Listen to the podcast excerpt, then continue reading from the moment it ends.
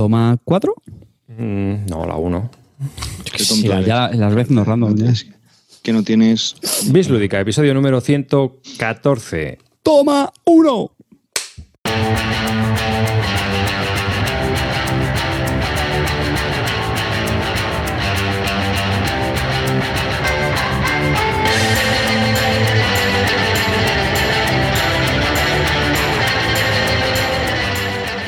Hola y bienvenidos a un nuevo episodio de Bislúdica. Este es el episodio número 114 de un podcast dedicado a los nuevos juegos de mesa.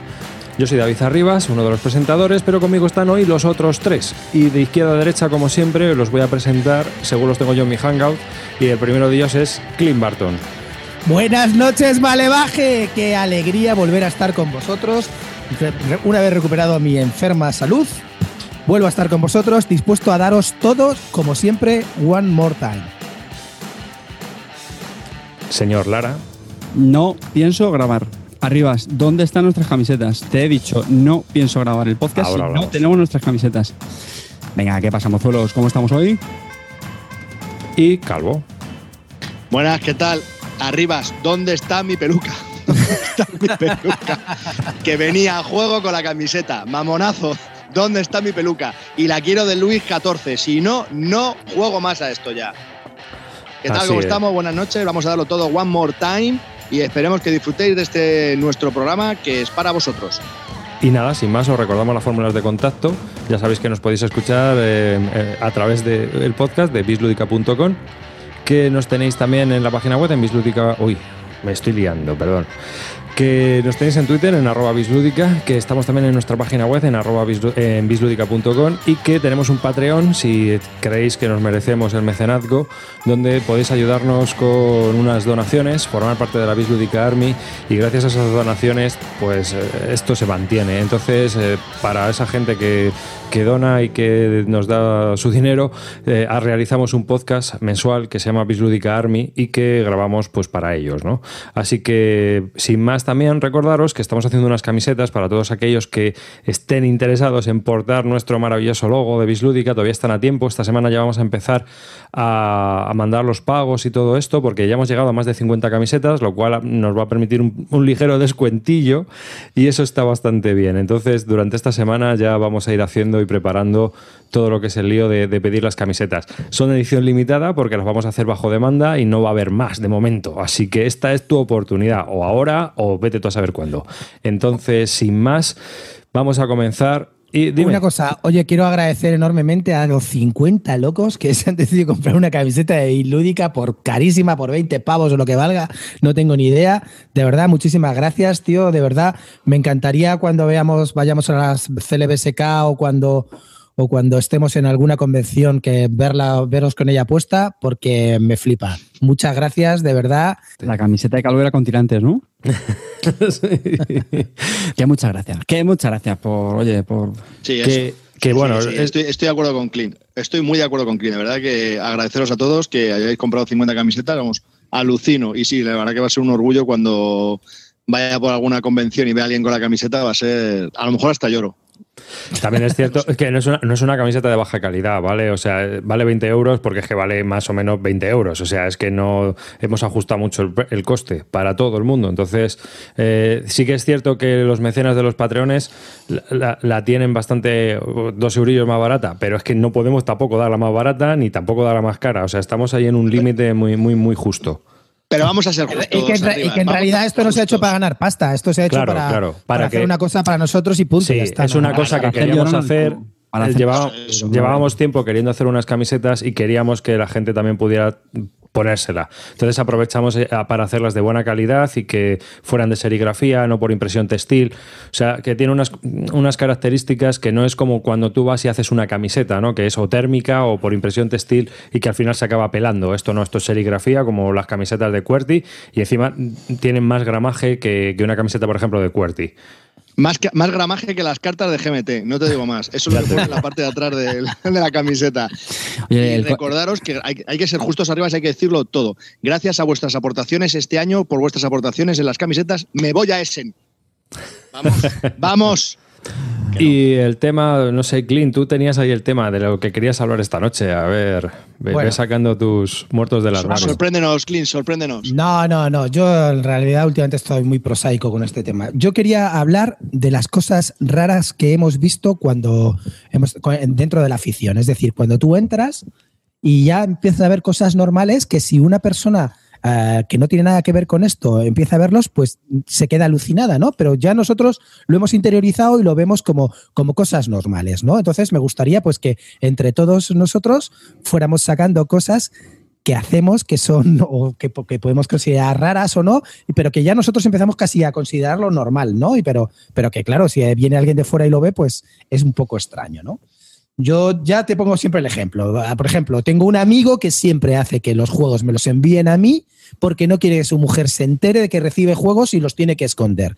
Y los esconde en cosas tan prosaicas como eh, compra, hace la compra de- en Mercadona y mete debajo, debajo los juegos y mete encima las naranjas. Cosas así para que no lo vea su mujer. Entonces, me parece muy alucinante.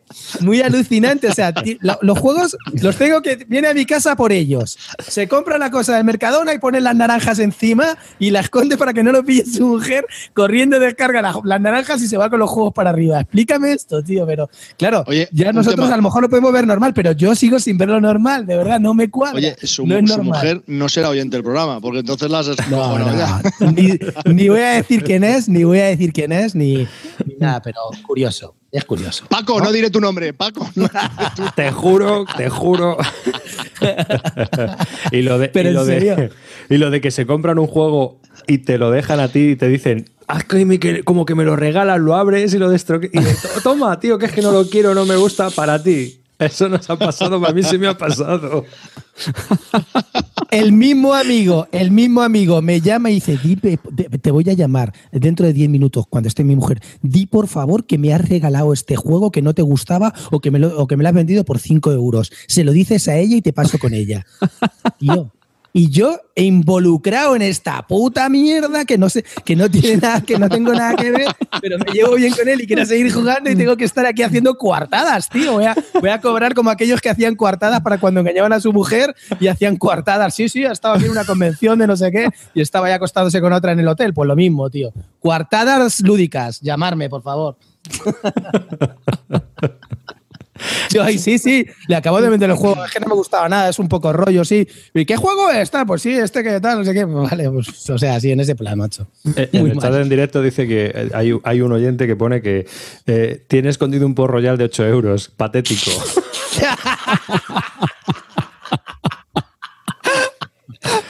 Y luego, pero luego, luego están los pequeños escáneres, ¿sabes? O sea, yo, por ejemplo, yo no tengo problemas de esos, ¿no? O sea, a mi mujer le da igual si compro o descompro. Lo que la cabrea más es que venda. Pero hay veces, ¿no? A lo mejor he, he pillado un juego, lo pongo en la estantería ahí arriba y tal, y entra, entra mi hijo, tío, se pone a mirar así la, la habitación y dice, oye, un momento, ese juego que tienes ahí arriba ayer no estaba. ¿Sabes? O sea, es un detector de, de la leche. Y Yo creo que a, gente, a gente le debe de haber buscado un marrón eso, ¿eh? El- el que entre Arribas, ahí- arribas. A ver si va a ser hijo mío. Acuérdate cuando yo entraba en tu, en tu habitación, siempre te veía que si los habías desordenado, los habías cambiado, Sí, sí. te habías comprado. A ver si va a ser hijo mío. Joder, macho. Pues algo así, porque no me digas. Bueno, vamos a ver, o sea, tampoco hay que pintar la pareja como mala y no queremos hacer, yo no quiero hacer esto en plan sexista, estoy hablando pues una pareja mujer o una pareja hombre, con Yole súper jugona y eh, seguro que hay algunos juegos que se esconde porque su marido dirá, pero nena, deja ya el tema el tal. No, ¿sabes lo que, no estoy hablando de, estoy hablando por los casos que conozco precisamente son masculinos, pero estoy seguro que puede pasar mil cosas de gente que se esconde o, o- que le da vergüenza decir la, la pasta que en, reali- en realidad te dejas en juegos, porque al final si entras de lleno en esto, entras a fondo y empiezas a gastarte pasta de verdad, ¿sabes? O sea que más como están ahora los juegos, a mínimo 60, entre 60 y 100 pavos, ¿no? Pues entonces, claro, ya llega un momento que esto luego lo tienes que justificar mes a mes con la familia y es complicado, ¿eh? Dice, un, ami- un amigo, un amigo, eh, lo, lo ponía por aquí, un amigo le, mandó los juegos de, Essen a su casa y se los tuvo para que no los viera su mujer. O sea, lo dice Salvador Sanz Herrero. Imagínate. yo estoy viendo un negocio aquí, ¿eh? Sí, No, no, te que recojo esto- los juegos por, por dos pavos. Chicos, recojo tus Cuartadas lúdicas. Eso. O mejor aún, Sí, sí, sí. coartadas lúdicas. Bis lúdica, coartadas. Ya, y, y lo de gastarse la pasta también, ¿sabes? ¿Te has comprado otro juego? Y Eso también se da, de a ver cómo lo maqueo. No, esto lo tengo, lo tengo que pagar en in situ porque no te, puedo usar la tarjeta que entonces lo ve. Joder, macho. hay Esos gente- son los torpes que se han hecho. eh, Eso- eso siempre digo yo. Que es que hay que ser mongólico. No tengo separación de bienes. A mí me da igual lo que haga ella si se compra ropa en el Primark con Christian Dior. Me da igual. Yo me compro mis juegos y punto pelota. Y nadie me dice nada. Yo- Tampoco sabe que lo compro con la, con la pasta de la casa, que es la cuenta conjunta, pero oye, eso ya son Eso ya- cosas que- eso ya. No, yo igual, yo tengo cuentas separadas, que es lo mejor, es lo más mejor del mundo. eso, es, vamos, y una cuenta común y ya está para los gastos. Entonces, ella con lo suyo hace lo que quiere, yo con lo mío hago lo que me da la gana. Y así no hay problemas, ni yo con lo suyo ni ella con lo mío. Así- eh, yo eh, creo que es la solución ideal, pero claro, hay mucha gente que lo típico es tener una cuenta conjunta donde va todo y la gente, pues eso, va pidiendo Es explicaciones. Es una movida. Sí, es una Es una movida. ¿eh? No, ya- yo, yo ya os conté que a mí me pasó lo de esconder juegos por, por la casa al principio. Cuando empecé a, incrementar mi colección, pues empecé a guardar los juegos en los cajones de los niños y cosas de esas. Bueno, eso ya, ya lo he contado. Esa fue mi rareza. Luego ya se descubrió el pastel y bueno, ya me tuve que comprar una estantería y poner ya los juegos ahí. Lo que pasa es que ahora ya no me caben en la estantería, los tengo pues en la cama de invitados, está llena de, de juegos. Voy a tener que empezar a esconder o a vender. No, yo, yo No sé, no sé. a Eso, eso también, ¿eh? Cuando llegó un momento en que se empezó aquello a saturar de juegos, yo ya dije, uh, hay que, hay que invertir la, la tendencia. Cuesta, cuesta, porque es una cosa psicológica, pero, pero al final tienes que invertir la tendencia y uh, ahora ya has llegado otra vez a un límite que da gusto entrar y ver los, los juegos colocados en la estantería, pero llegó un momento en el que había una saturación importante. Sí, sí, a mí me agobia, ¿eh? No te voy, Sí. a, decir, no te voy a mentir, me agobia un poco. Verlos ahí todos un poco. Me agobia un poco. Eso sí te verdad. agobia, porque es que no, no juegas ni cómodo, tío, ¿sabes? Es más, hay juegos que ni he jugado. Fíjate, Eso, me estoy. eso que dices tú de que hay, tener, hay que tener fondo de armario, hostia, una cosa es un fondo de armario y otra abrir, tío, y tener ahí el, el armario de Melania Trump, ¿sabes? O sea, que es que... Bueno, yo, mi rareza, mi principal rareza, eh, no es, no es en cuanto a los juegos de mesa, pero se aplica también a los juegos de mesa. A ver cómo lo explico. Yo soy muy cuadriculado. Entonces, la mesa de juego no puede estar torcida en la habitación, tiene que estar perfectamente alineada con las paredes de la habitación. ¿Me explico? un poquito raro, pero me pone un poquito nervioso si las, la mesa está torcida, el mantel está torcido, el tablero no queda cuadrado dentro de la mesa. O sea, a lo mejor ves que no juego y que me cuesta empezar a jugar y me dicen, Calvo, que vas tú.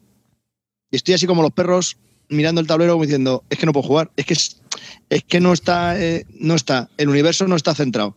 Y hasta que el universo no se centre, yo no puedo empezar a pensar, que tampoco es que piense mucho, pero sí, reconozco que eso es una cosita que... Sí, se llama, se llama TOC, trastorno obsesivo compulsivo. Y no sé si se cura, pero vamos, que Oye, vamos a una cosa. Yo con Usikai a mí me dice que jamás puede cerrar las cajas de los juegos con la portada y la parte de atrás en diferente sentido. Yo, yo siempre le digo, siempre el otro leo y digo, macho, sí, se abre un portal y sale un primigenio, pero él no puede hacerlo, no puede cerrar. Es decir, si tú cierras la portada en una dirección, en la contraportada del juego, pues tiene que estar, eh, la parte de atrás de la caja tiene que estar en el mismo sentido. Y él no puede, si está en el otro sentido, no puede cerrarlo, no puede, no puede almacenarlo así, tiene que ponerlo bien. Porque Te, te voy bueno, a pues decir una propio cosa. toque. Yo tengo un amigo que eso pasa también con los CDs. A veces comprabas un CD de música y la parte de atrás estaba cambiada de sentido. Y los llamaba los CDs demoníacos.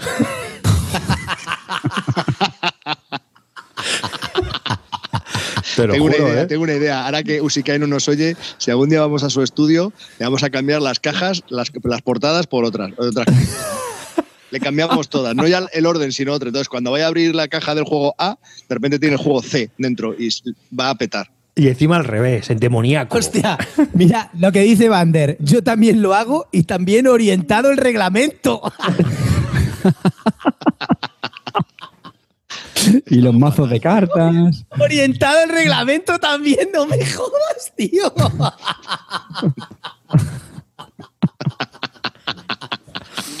¿Veis cómo somos unos frikis? ¿Veis cómo somos unos frikis? Y es que esto no tiene sentido, Hombre, tío. eh, normalmente Bueno, cuando colocas los juegos en la estantería y tal, te gusta que eh, en apariencia pues tengan un sentido, una orientación, estén Sí, bueno, todos le colocados de una manera. que A se ve ver, desde fuera, se aprecia. Estéticamente, claro, eso tú tienes que apreciarlo.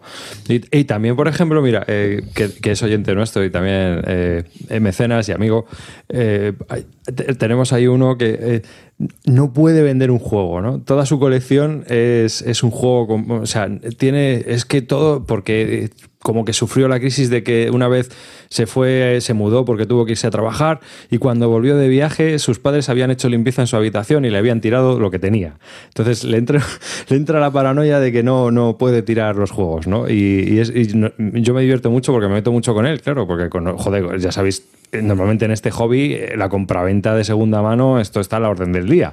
Y claro, él no vende un juego, tío, y claro, llamamos que le, le llamamos, tienes la tordoteca. Bueno, eso dale tiempo, ¿eh? que yo creo que muchos hemos pasado por eso y al final... Sí, le espero una mudanza en el futuro, yo creo que... El espacio es finito y eso ya acaba poniendo las cosas en su sitio. yo excentricidades, no sé si lo he contado en programas anteriores, pero una de las mayores excentricidades que yo sufrí en esta afición fue tras jugar una partida de Juego de Tronos. Juego de Tronos ya sabéis que es un juego de estos que tiene un, montón de tokens, ¿no? Si no sé si lo habéis jugado, ¿no? Vosotros, el juego de, me refiero de tablero pues tiene un montón de tokens para planificar las acciones, para no sé qué y tal.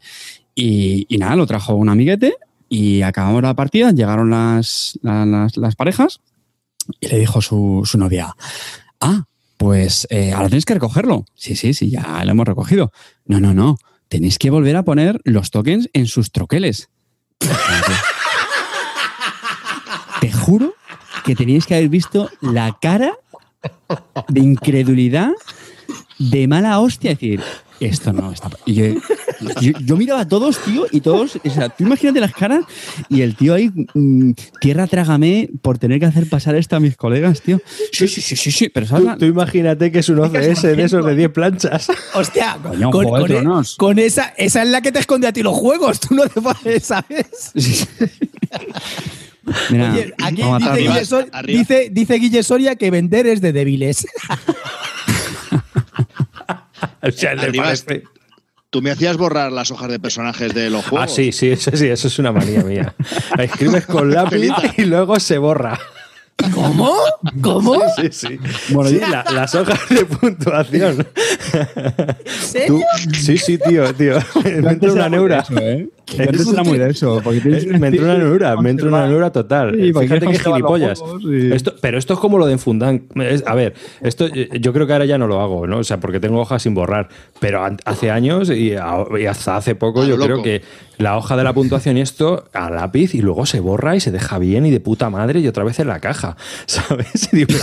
claro, pero esto llega al final un poco como con la funda. A ver, ¿cuántas veces he jugado ese juego? Dos. ¿Y para qué hostia le voy a poner fundas? Ahí estamos, ahí estamos. Oye, que, que, tenemos aquí, ahora que tenemos aquí a Calvo Espósito también en el chat, voy a comentar otra cosa. Calvo Espósito prohíbe terminantemente cuando se juega sus juegos cualquier bebida encima de la mesa o cualquier comida. Tienes que dejar los vasos en el suelo y la comida alejadísima de la mesa. Totalmente prohibido comer y, beber mientras está jugando ¿Qué le pasó a ese hombre? Salió chulo de un vaso de melocotón.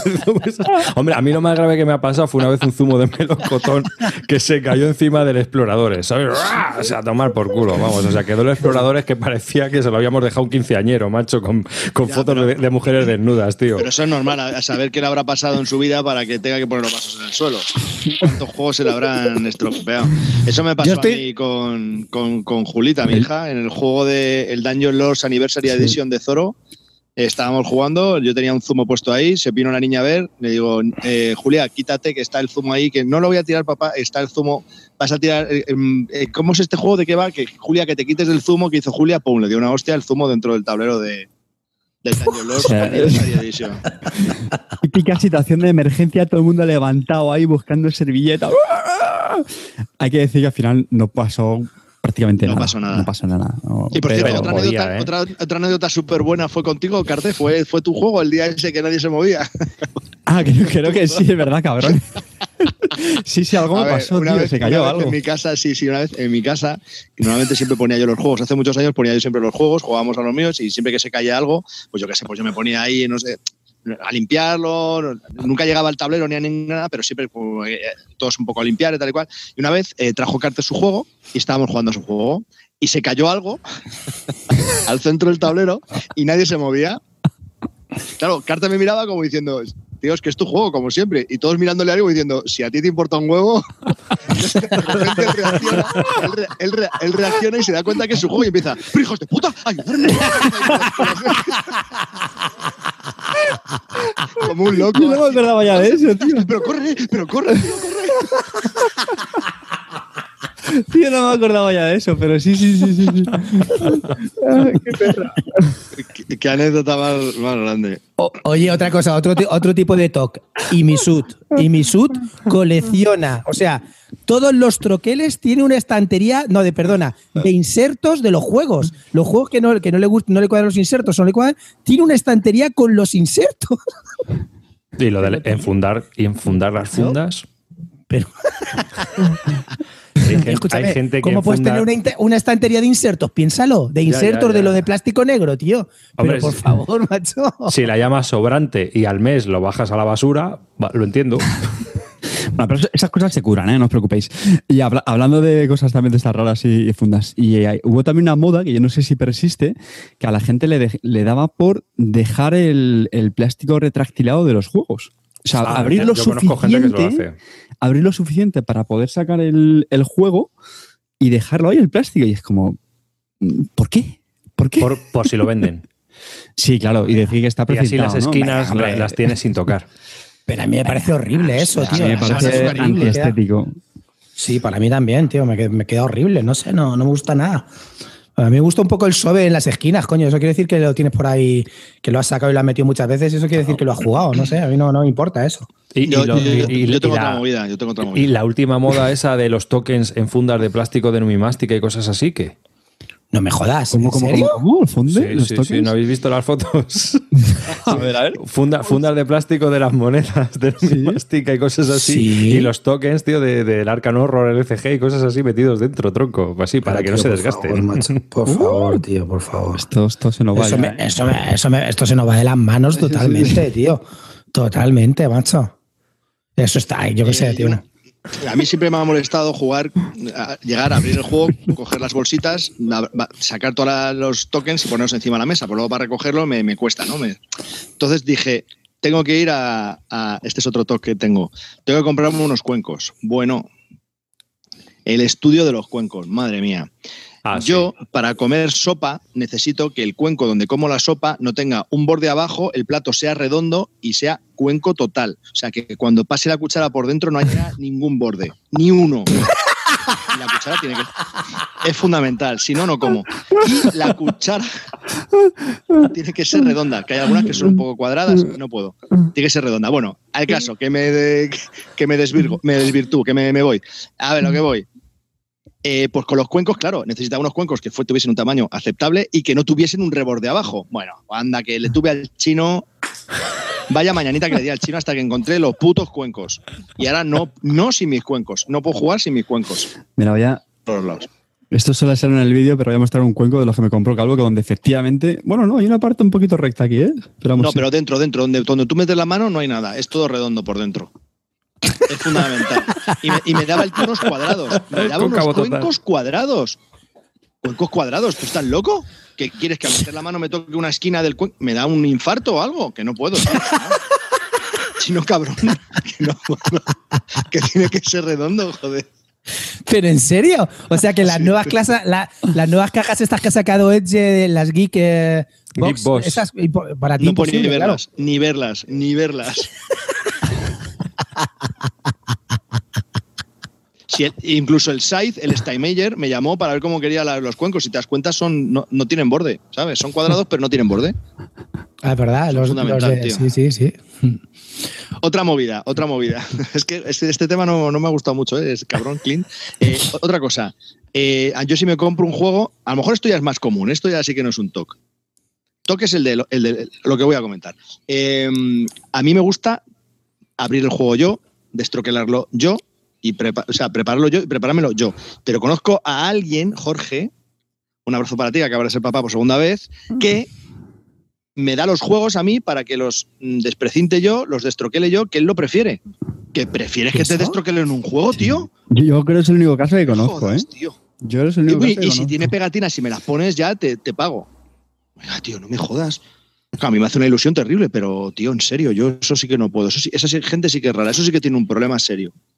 No, hay gente que no quiere, vamos, ni destroquelar, ni... Bueno, lo de las pegatinas ya es un poquito más... Es que lo de las pegatinas es un poquito tedioso. Es como lo de cortar los tiles de los 18XX. eso, eso de que, como decía, decían, joder, eso de comprar en el mercadillo un Command Colors con las pegatinas pegadas es un triunfo.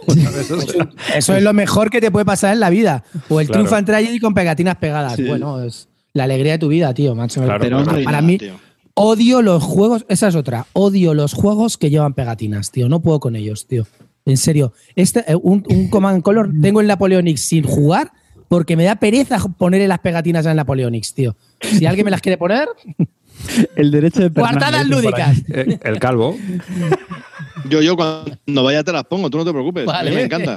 De hecho, le pedí a MacLeod su Triumph en Tragedy, le puse todas las pegatinas y cuando ya los tenía y me había leído las reglas para empezar a jugar y se lo iba a enseñar, me dice, devuélvemelo que, me, que lo voy a jugar. Y yo, pero, o sea, ¿me lo has hecho que te le ponga las pegatinas, me lo aprenda para que lo juegues con otros?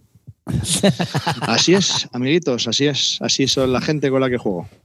A mí, a mí las pegatinas no puedo con ellas. Yo de verdad que lo llevo. Las pegatinas es tedioso, pero los pero destroquelar yo creo que nos gusta la mayoría, ¿no? De hecho, muchas veces en el mercadillo se pone lo contrario. Juego sin destroquelar, por, eso, ¿no? Hombre, se supone que está más nuevo, pero por ejemplo. escucha, por destroquelar el de Colonis te puede, te puede dar la vida entera. y jugar con la pava esa que te hace volver a montarlo, ya te cagas. Pero yo, lo, pero yo de estroquelar lo veo como las, las burbujitas estas que te gusta explotarlas. El plastiquillo ese, de burbuja. Yo lo veo así, como que te gusta. tú no has dicho lo del rojo, tío. Pero tú tienes un serio problema con el rojo. ¿eh? No, no, no, no, no, no, ya estamos. vamos a ver, lo del color, vamos a ver. En mi caso es muy sencillo. Sí, a mí me gusta jugar con el rojo, pero ¿por qué? Es muy sencillo, porque en muchos juegos, típicamente de mayorías, que tienes un tablero con mucho, con los tokens de tu color, pues sí, como estoy acostumbrado a jugar con el rojo, si juego con otro diferente, acabo moviéndola de los otros. Ya, ya no es que acabe jugando por el otro, que eso también me pasa, sino que es que acabo moviendo las fichas del rojo y la lío. Entonces, por eso prefiero. Pero hay partidas que me encuentro con gente más cabezota, como aquí el señor Bartón, y juego con otro color tampoco El rojo soy yo. ¿Ves? O lo sabes. El rojo soy yo. Esta es la gente que tiene el problema, Javi. Esta es la gente que tiene el problema de verdad. Cada vez que juego con Imisut, Sandra me quita el puto rojo, que me jode enormemente. Yo cuando, cuando, me encuentro con esta gentuza, yo ya me pongo a un lado y ya está, y no pasa nada. Juego peor, me equivoco. Sí, pero se te, empieza, empiezas a guiñar el ojo mogollón de veces y muy rápido, ¿eh? Empiezas a guiñar el ojo que se te va Oye, una, cosa que dice Amarillo que es curioso, dice, ¿qué sensación os produce cuando se destroquela un token y lo jodes en el proceso? O sea, el típico rascón. Sí, pues, hombre. Eso jode mucho, ¿eh? ¿eh? Yo, Ese que, se te queda ahí blanco, ¡guau, macho! Y también, ¿Eh? ese juego, eh, ese juego está inutilizado. Yo lo tiro a la basura y me compro otro. Hay, uno muy bueno también arriba. Nos dice un oyente, dice, buenas, yo tengo un amigo que guarda el plástico del embalaje dentro de la caja porque dice que en el precio también incluye el plástico. PUI 23. Joder, tío, ¿cómo está tu colega? ¿Cómo? ¿Me perdió? ¿Que guarda el qué? Que guarda el plástico del embalaje del retractilado porque el, plástico del retractilado va incluido en el precio. si le hace ilusión, que lo Si le hace ilusión, pero realmente el precio es la caja. El embalaje es para protegerlo y se hace, no sé, que no. O sea, tú cuando compras una revista pasa lo mismo. Coges el embalaje y la tiras, no la guardas. No. Madre mía. No, pero yo creo que eso a lo mejor lo hacen porque le hace ilusión ver el precio de ese juego dentro de tropecientos. A mí me ha pasado. No, que no es por el precio, que dice que el precio va incluido dentro del juego. Es decir, que tú has pagado el juego y el plástico forma parte del juego. No, hombre. No, no, no. Yo lo que entiendo. Tú lees el mensaje. Un psicólogo para allá, por favor. Rápido. Emergencia. yo hace años tenía otra también. Es verdad, ahora que me estoy acordando, joder, vaya tema. Que eh, al principio de esta afición yo me, compraba yo los juegos, los, me los leía yo y los enseñaba yo. Entonces he dado con gente pues que no era tan. que no. que, eran peor que yo, explicando juegos. Entonces decidí como hacer como norma de vida el mm, jugar solo a mis juegos y solo los explico yo. Entonces, cada vez que decía, me compro, me da igual, no voy a jugar, vamos a jugar al mío. No me lo vas a explicar. Eso lo sigues haciendo ahora, ¿no? porque, ¿Eh, Javi? Eso lo sigues haciendo. No, no, puedo, tío, es que me ponían. No, no, no, no, no. Lo que pasa, no, ahora ya juego solo, porque paso de ti. Pero que lo que, lo que me pasaba hasta que conocía a Cortatu, Carte y tal, pero al principio me costaba muchísimo confiar en que alguien me explicase un juego. No, no, no podía. Que te tuvimos que coger de la mano. Dijimos, Javi, confía. Ven. Confía en nosotros. Lo llevaba muy mal. te va a doler poquito, Javi. Te va entras en esta sala oscura, Javi. Entras en esta sala oscura. Y luego es, que empecé, empecé esta afición con David Arribas. Entonces, claro, pues os imagináis lo, bien que explica los juegos. mal. No sé, mal. Y encima con las reglas delante, entonces te explica una cosa, tú te lo crees porque no tienes ni puta idea, y luego te dice, ah, no, no, no, no, no, no, no, no, no, no, no, esto es incorrecto. Y, y para atrás, y otra vez, y para adelante, y para atrás. Joder, madre. Un infierno. Es que yo, pues, es que es absurdo. Tú vas leyendo y ya estás. Si es la primera vez que lo estás haciendo mientras juegas, pues te inventas las reglas y punto, tardan menos. A ver, otra cosa que me han contado, tío, que me he quedado flipado. En los torneos que hay, pues de Warhammer y todo eso, el otro día me contaron, el de la tienda, el de la mazmorra, que hubo un tío que lo pillaron con dados trucados, tío. Cargados. Te Contados cargados, tío. Muy fea. Eso, tío, ¿cómo te lo puedes cómo puede ser en la vida? Yo creo que esto dentro de nuestro mundillo, a lo mejor no, que no es tan competitivo, que o sea, juegas para ganar y todo eso, pero, pero trucar dados, tío, eso, macho, yo me quedé flipado, no pensaba que eso no existía, tío. y se ve que se montó gorda, ¿eh? Puedes encontrar cosas muy feas, ¿eh? Mira, yo lo tenía. Cuenta tú la que te pasó con el campeón de España, de no, no, no, es igual. Pero no decimos el nombre. No, no hombre, de hecho, no, no, no. No, pero joder, es que es muy feo, tío. Cuéntalo porque campeón de España, pero. que no, venga, que no, que no, no, escucha, que no, escucha. No, yo, lo que quería contar, una vez que estuve jugando en tienda, eh, me hizo gracia porque cuando juegas en Runner, pues robas cartas al azar de la mano. Y el, y el tío decía, no, no, no. le dice, venga, que te robo una carta. Y él decía, no, no, no, tiras un dado tiras un dado y me robas cartas.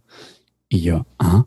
Dice, no, es que hay gente que cuando te robas así al azar, como que, yo qué sé, como que da la sensación como que, hacía trampas la gente cuando te robaban al azar de la mano. Y me quedé, tío, como, ah, digo, estos de Magic sois muy raros, ¿eh? los de Netrunner somos un poquito más sanos. Pero, los de. No, pero sí, los torneos hay veces cosas muy. Mm. No jodas, tío, ¿en serio? Tenías que tirar un dado para robar cartas, ¿eh? Sí, sí, sí. Y el dado estaría trucado, tío, imagínate. Hostia, macho. Pero, tío, es que se. Bueno, y me han contado que hay tiendas donde te venden dados trucados, tío. Claro, tú lo, tú lo pones en internet y te las compras. A ver. Sí, ¿en serio? Sí. Aunque también me dijeron un método chungo casero que no sé si será verdad, luego se lo preguntaré al amigo David, que, que tú metes un dado en el microondas, le pegas un calentón y por, la, por la parte que quieras que salga más y ahí funciona. ¿Cómo lo ves? Puede ser. ¿Eso, ¿Eso será verdad o no? Puede ser, si le cambia la densidad. Mm. Bislúdica dando consejos para vosotros, truanes. Pero vamos, eso, es tan fácil como meterlo en, meter un dado en el microondas, darle un calentón y, luego, probarlo. Hostia, Y luego probarlo. Y si sale más tendencioso por ahí, pues es que es, que es así. Pero vamos, no sé. Si ya, ya de por sí los dados son tendenciosos los que usamos nosotros, porque en el casino ya sabes tú que te obligan. Uno, son de 19 milímetros, no tienen las esquinas redondeadas, te hacen tirarlos, tienes que, tienen que golpear primero la base, luego golpear el frontal y luego volver a caer. O sea, si no haces eso, no vale la tirada. Y no, y no, no te dejan hacer giro de muñeca, o sea, no te dejan hacer tirar con la muñeca, tienes que tirarlo con la mano, y no te dejan hacer giro de muñeca. Exactamente. Entonces tiene, un rollo, ¿no? Y, en, eh, eh, lo que pasa es que nosotros no podemos usar dados de, dados de casino en nuestros juegos porque si tú tiras un dado de casino cae por donde le has tirado, o sea, no, no rueda, hace plank y ya está, ¿sabes? Entonces es eh, lo más lo, mejor sería utilizar torres de dados. Usas una torre de dados y ahí es, es, lo que más azar te va a dar. Porque claro, empiezan a golpear, a friccionarse por todas partes hasta que salen. Y es lo que más, más puede romper la tendencia de cualquier dado. Eso es lo que yo, vamos, creo. Si hay alguien que pueda aportar algo. Sí, otra cosa, tío, que me he quedado flipado. El típico listillo, tú te aprendes las reglas, ¿vale? Empiezas a explicar el juego y el típico listillo que siempre desconfía de las reglas, tío. Nosotros tenemos en el grupo uno que siempre está desconfiando de reglas, siempre. Y al final acabas, en vez de jugando todo el rato consultando las reglas porque no se fía de nada de lo que estás diciendo. Y dices, pues tronco, a ver, te lo he estudiado tú, coño, y lo explicas tú, cojones. ¿Sabes? no me jodas, macho, ¿no? Sí, sí. Pues, pero al final te mosqueas, tío. Pero, pero es que encima la peña, o sea, lo haces siempre, tío, siempre. O sea, tú te pones a explicar el juego, juegas, y, y él siempre está dudando de lo que estás diciendo tú. Siempre. Y al final, tío, pues ya, ya yo cada vez que nos juntamos huyo de, esa persona, intento no jugar con él, porque es una cosa brutal, tío. Le habéis dado motivos, Clean, reconócelo, le habréis dado motivos. Bueno, yo qué sé, vamos a ver, cuando te equivocas, es, yo creo que generalmente la gente cuando se estudia un reglamento y se equivoca en algo, yo creo que un, poco de indulgencia tiene, ¿no? Pero, pero el dudar sistemáticamente, tío, me parece que, no, que sí, primero, no sé. Hombre, yo lo suelo hacer, pero cuando ves que algo te chirría en el juego y de hecho a veces pues pasa eso, que luego te lo lees y descubres, pero no, eso es normal. Bueno, yo creo que vamos a pasar de tema, que llevamos ya media hora con esto y, vamos para adelante. Eh, os ha gustado el temita, ¿eh? Os ha gustado el temita. Alguna vez que eliges bien, tío. La cosa da para, cosa, para, para momentos raros, así que. Calvo seguro tiene para hacer una segunda parte, ¿eh? Lo que pasa es que se está ya callando. Es que, no, es que, no, quiero pensar. yo, lo que creo es que lo que tenemos que decir es que la gente nos cuente en tantos, ya sea en los comentarios de iVoox, en la página web, en Patreon, sus, sus rarezas, a ver si podemos ah, contar alguna cosa más, aunque sea en un brevis lúdica, de, si no les importa, ¿no? hacemos una recopilación y hacemos así de las rarezas más curiosas y hacemos un, un pequeño audio o lo que sea y puede ser divertido. Si hay participación y la gente le mola contar sus, sus películas y sus rarezas, hacemos terapias todos. Sí. Así que desde aquí os invitamos, yo creo que sí, ¿no, chicos? O sea, ¿Nos parece? Sí, sí, sí. A ver si. Sí, sí. Y si hay muchas cosas, pues en el próximo programa contamos, hacemos un addendum de, cosas que han puesto. Rarezas. Una nueva sección, Javi. dice, dice, Amarillo, yo siempre voy desnuda a los torneos. dice, aparte de eso, nada. Con body painting, ¿no? Qué rareza, rareza yo. Radical yo. Bueno, vamos a comenzar con los juegos.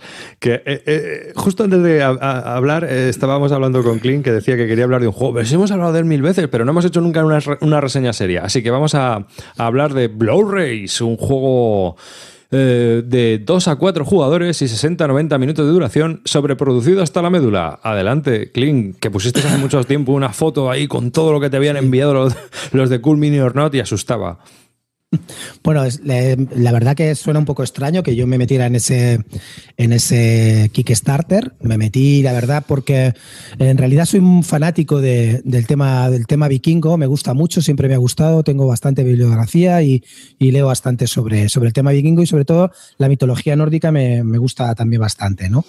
Y, cuando salió el Blue Rage me metí de cabeza. Luego encima tuve la suerte de que sacaron una expansión con los dioses, que también ya me flipa mucho, con unas miniaturas que la verdad que son alucinantes. Entonces con, me metí de cabeza, no sabía cómo iba, iba a ser el juego y nada, y os comento, pues es un juego Blue Rage, en realidad es un, es un euro disfrazado de, de, de, un juego de, temático plastiquero. En realidad, temático, la temática es más bien poca, pero, pero está muy bien ambientado con, con las figuras y las miniaturas de, vikingos y de, y de monstruos que, que, van saliendo. Pero en realidad, historia te cuenta poco. Es un juego de mayorías, es un euro, um, un juego de mayorías camuflado dentro de esta, de, este, de esta ambientación tan, tan exótica. ¿no? Es, no es más ni menos que un juego en el que tú eh, a ir eh, todos empezamos con, unas razas iguales y con estas, eh, como, si dijéramos unos clanes vikingos, y estos clanes todos empezamos con las mismas habilidades. Y vamos a hacer durante tres rondas, durante tres, va a haber como tres Ragnarok, y en cada Ragnarok pues hay un draft de cartas. Tienes, vamos a elegir entre todos ocho cartas y de esas ocho cartas te vas a quedar con seis.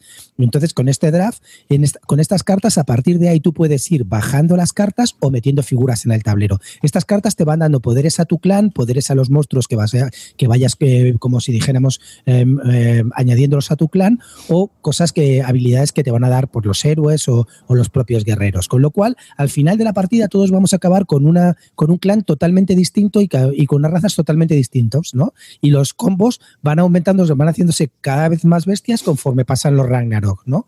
En realidad no deja de ser, pues al final, pues un juego de mayorías, pero es muy divertido porque, te, porque puedes jugar, ganar, puedes, puedes ganar perdiendo, porque hay dioses como Loki que te, que te dan puntos porque, porque te maten las figuras en el Valhalla. No es el típico juego en el que todos que va cambiando todo el rato constantemente, sino que tienes que pensarlo bien y tienes que pensar bien cómo vas a ir evolucionando tu, tu, raza a lo largo de, de la partida. Con lo cual, eso me parece muy entretenido. Luego, el segundo, en cuanto a componentes, los componentes son espectaculares. Para mí, de todas las minis que he visto, incluidas las de Zombicide y todas, posiblemente sean las minis más espectaculares que hay. Son increíbles. Bueno, con el, con el Kickstarter nos dieron además la, mini de Fenrir, la del lobo, que era alucinante. Nos dieron un montón de cosas dentro del Kickstarter y ahora por lo que salió, que me parece que salió a 110 euros, ahora claro, con lo que han subido los, los euros, incluyendo todas las expansiones, me parece hasta barato. Pero era un capricho que me di y me pareció alucinante. Entonces ya os digo que en el tema de producción está muy bien. Sí que es verdad que tiene, por ejemplo, los cartones individuales que son, o sea, se han gastado una pasta en miniaturas y el, cartón de tu tablero individual es un, es un cartón de cartulina. El tablero donde van pasando las, las, las diferentes fases del juego también es de cartulina. Es decir, si tú inviertes todo y te gastas todo el tema de miniaturas, joder, cuida un poco esos pequeños detalles, porque la verdad que es un poco lamentable. Son funcionales, pero para mí es, eso, en eso falla un poco. Y también en el, por ejemplo, en el diseño, hoy lo hemos estado comentando con la gente que estábamos jugando, en el diseño gráfico del tablero donde se, donde se describe la fase de las acciones, se podían haber esmerado un poco más. Igual que para mí el tablero es un poco feo, no, no me dice mucho, pero bueno, es funcional, eh, ya os lo digo. Pero lo, donde está la verdaderamente la, producción espectacular es en las miniaturas. Luego, cosas que, me gustan de este Blood Rage. Me gusta por lo que os estoy comentando, lo que os estoy comentando. Eh, que cada uno empezamos con todos los clanes iguales y a lo largo de la partida los puedes ir evolucionando. Y eso me gusta mucho. Es decir, acaban saliendo cosas muy tochas y razas muy diferentes. Luego me gusta que no es el típico juego de que, que cada ronda te va cambiando todo un poco, sino pues bueno, tienes que planear un poco estrategias, cuándo hacer los saqueos, cuándo no y eso también me, parece muy, muy entretenido. No es el típico caos que tiene todos los juegos de mayorías. Aquí te da un poco para pensar, aunque siempre como todo juego de mayorías también hay caos. Luego se dan partidas muy divertidas, lo del típico te ataco a ti, no me ataques, cabrón, te voy a vengar, pues yo no gano, si yo no, yo no voy a ganar, pues tú tampoco, todo ese tipo de juegos que ya te lo puedes esperar y que es divertido. Cosas que, no me han gustado, por ejemplo. No me ha gustado que es un juego que es para cinco y la quinta y el, el, quinto jugador te lo vendían aparte. Eso me parece lamentable. Lo han hecho para, te lo sacaron para cuatro y el quinto te lo tienes que pagar, comprar pagando 25 euros más. Eso me parece muy mal. Yo os digo que los tableros no me gustan los tableros que son muy finos. No me gusta un poco el arte gráfico del tablero. Lo que, y, bueno, luego también muchas críticas que oigo de la gente es, joder, es que este juego es lo mismo que si fuera con cubitos. Bueno, pero es que si fuera con cubitos no valdría 100, 110 euros y a lo mejor no llamaría tanto la atención. Tenemos toda la razón, pero creo que la sobreproducción no es mala per se. Dame sobreproducción, la necesito siempre. Yo la agradezco enormemente. No creo que sea un defecto el decir, no, es que esto se puede jugar igual con cubitos. Pues no, no es igual porque no te llamaría tanto la atención. Y para eso está el marketing y para esto está la gente que se ha encargado de hacer este, este diseño gráfico para venderlo, porque eso también vendo, señores, evidentemente, y si no, te compras un juego de GMT de los años 80, ¿vale? Y ya está, y ahí, ahí no tienes marketing ninguno. y no sé, ¿queréis alguna cosa que decirme más? Hombre, yo, eh, una pregunta, ¿es un caos en el viejo mundo mejorado? No, para mí no tiene nada que ver. Caos en el viejo mundo es otro, es otro rollo. Es un juego también de mayorías, pero el Caos en el, viejo mundo, las habilidades ya te vienen más o menos predeterminadas desde el principio y tú tienes que ir sacándolas eh, conforme va girando la rueda. Esta no. Aquí, la rueda, aquí las habilidades te van viniendo según las cartas que vayas eligiendo tú en el draft o las que te vayan viniendo. Entonces tú tienes que hacer el combo con lo que te va viniendo. Caos en el viejo mundo ya está predeterminado. Cada raza tiene una habilidad y, no. por eso te digo que si es un Caos en el viejo mundo mejorado. Para mí no. de las para minis y de que... No, es que no, yo creo que no se parecen, son juegos diferentes. Caos en el viejo mundo también está bien, pero estos son juegos diferentes. Este es que no sé a qué se parece verdaderamente. Chulu Wars. Te voy a preguntar yo. Sí, dime. No, Chulu Wars. Al Chulu Wars tú lo has jugado, ¿no? Sí, ah, sí, sí. ¿Cuál te gusta más? Mm. Espera, no respondas. Yo creo que Chulu Wars me gustó. Esos tuyos de, de mayorías. Venga, Clean. En 10 segundos tienes un top 5 de mayorías. Top 5 de mayorías, es que ahora mismo que no sé. muchos. Pues mira, por ejemplo, a ver, Blood Rage me gusta mucho. Eh, para mí un juego de mayoría es el Rococó, que también me gusta mucho, pero bueno, así de estos eh, también me gusta, me gusta bastante el Caos en el Viejo Mundo. El que me gustó menos fue el de ¿cómo se llama este de los políticos? Joder, ahora mismo no. El grande también me gusta, últimamente me he reconciliado con él.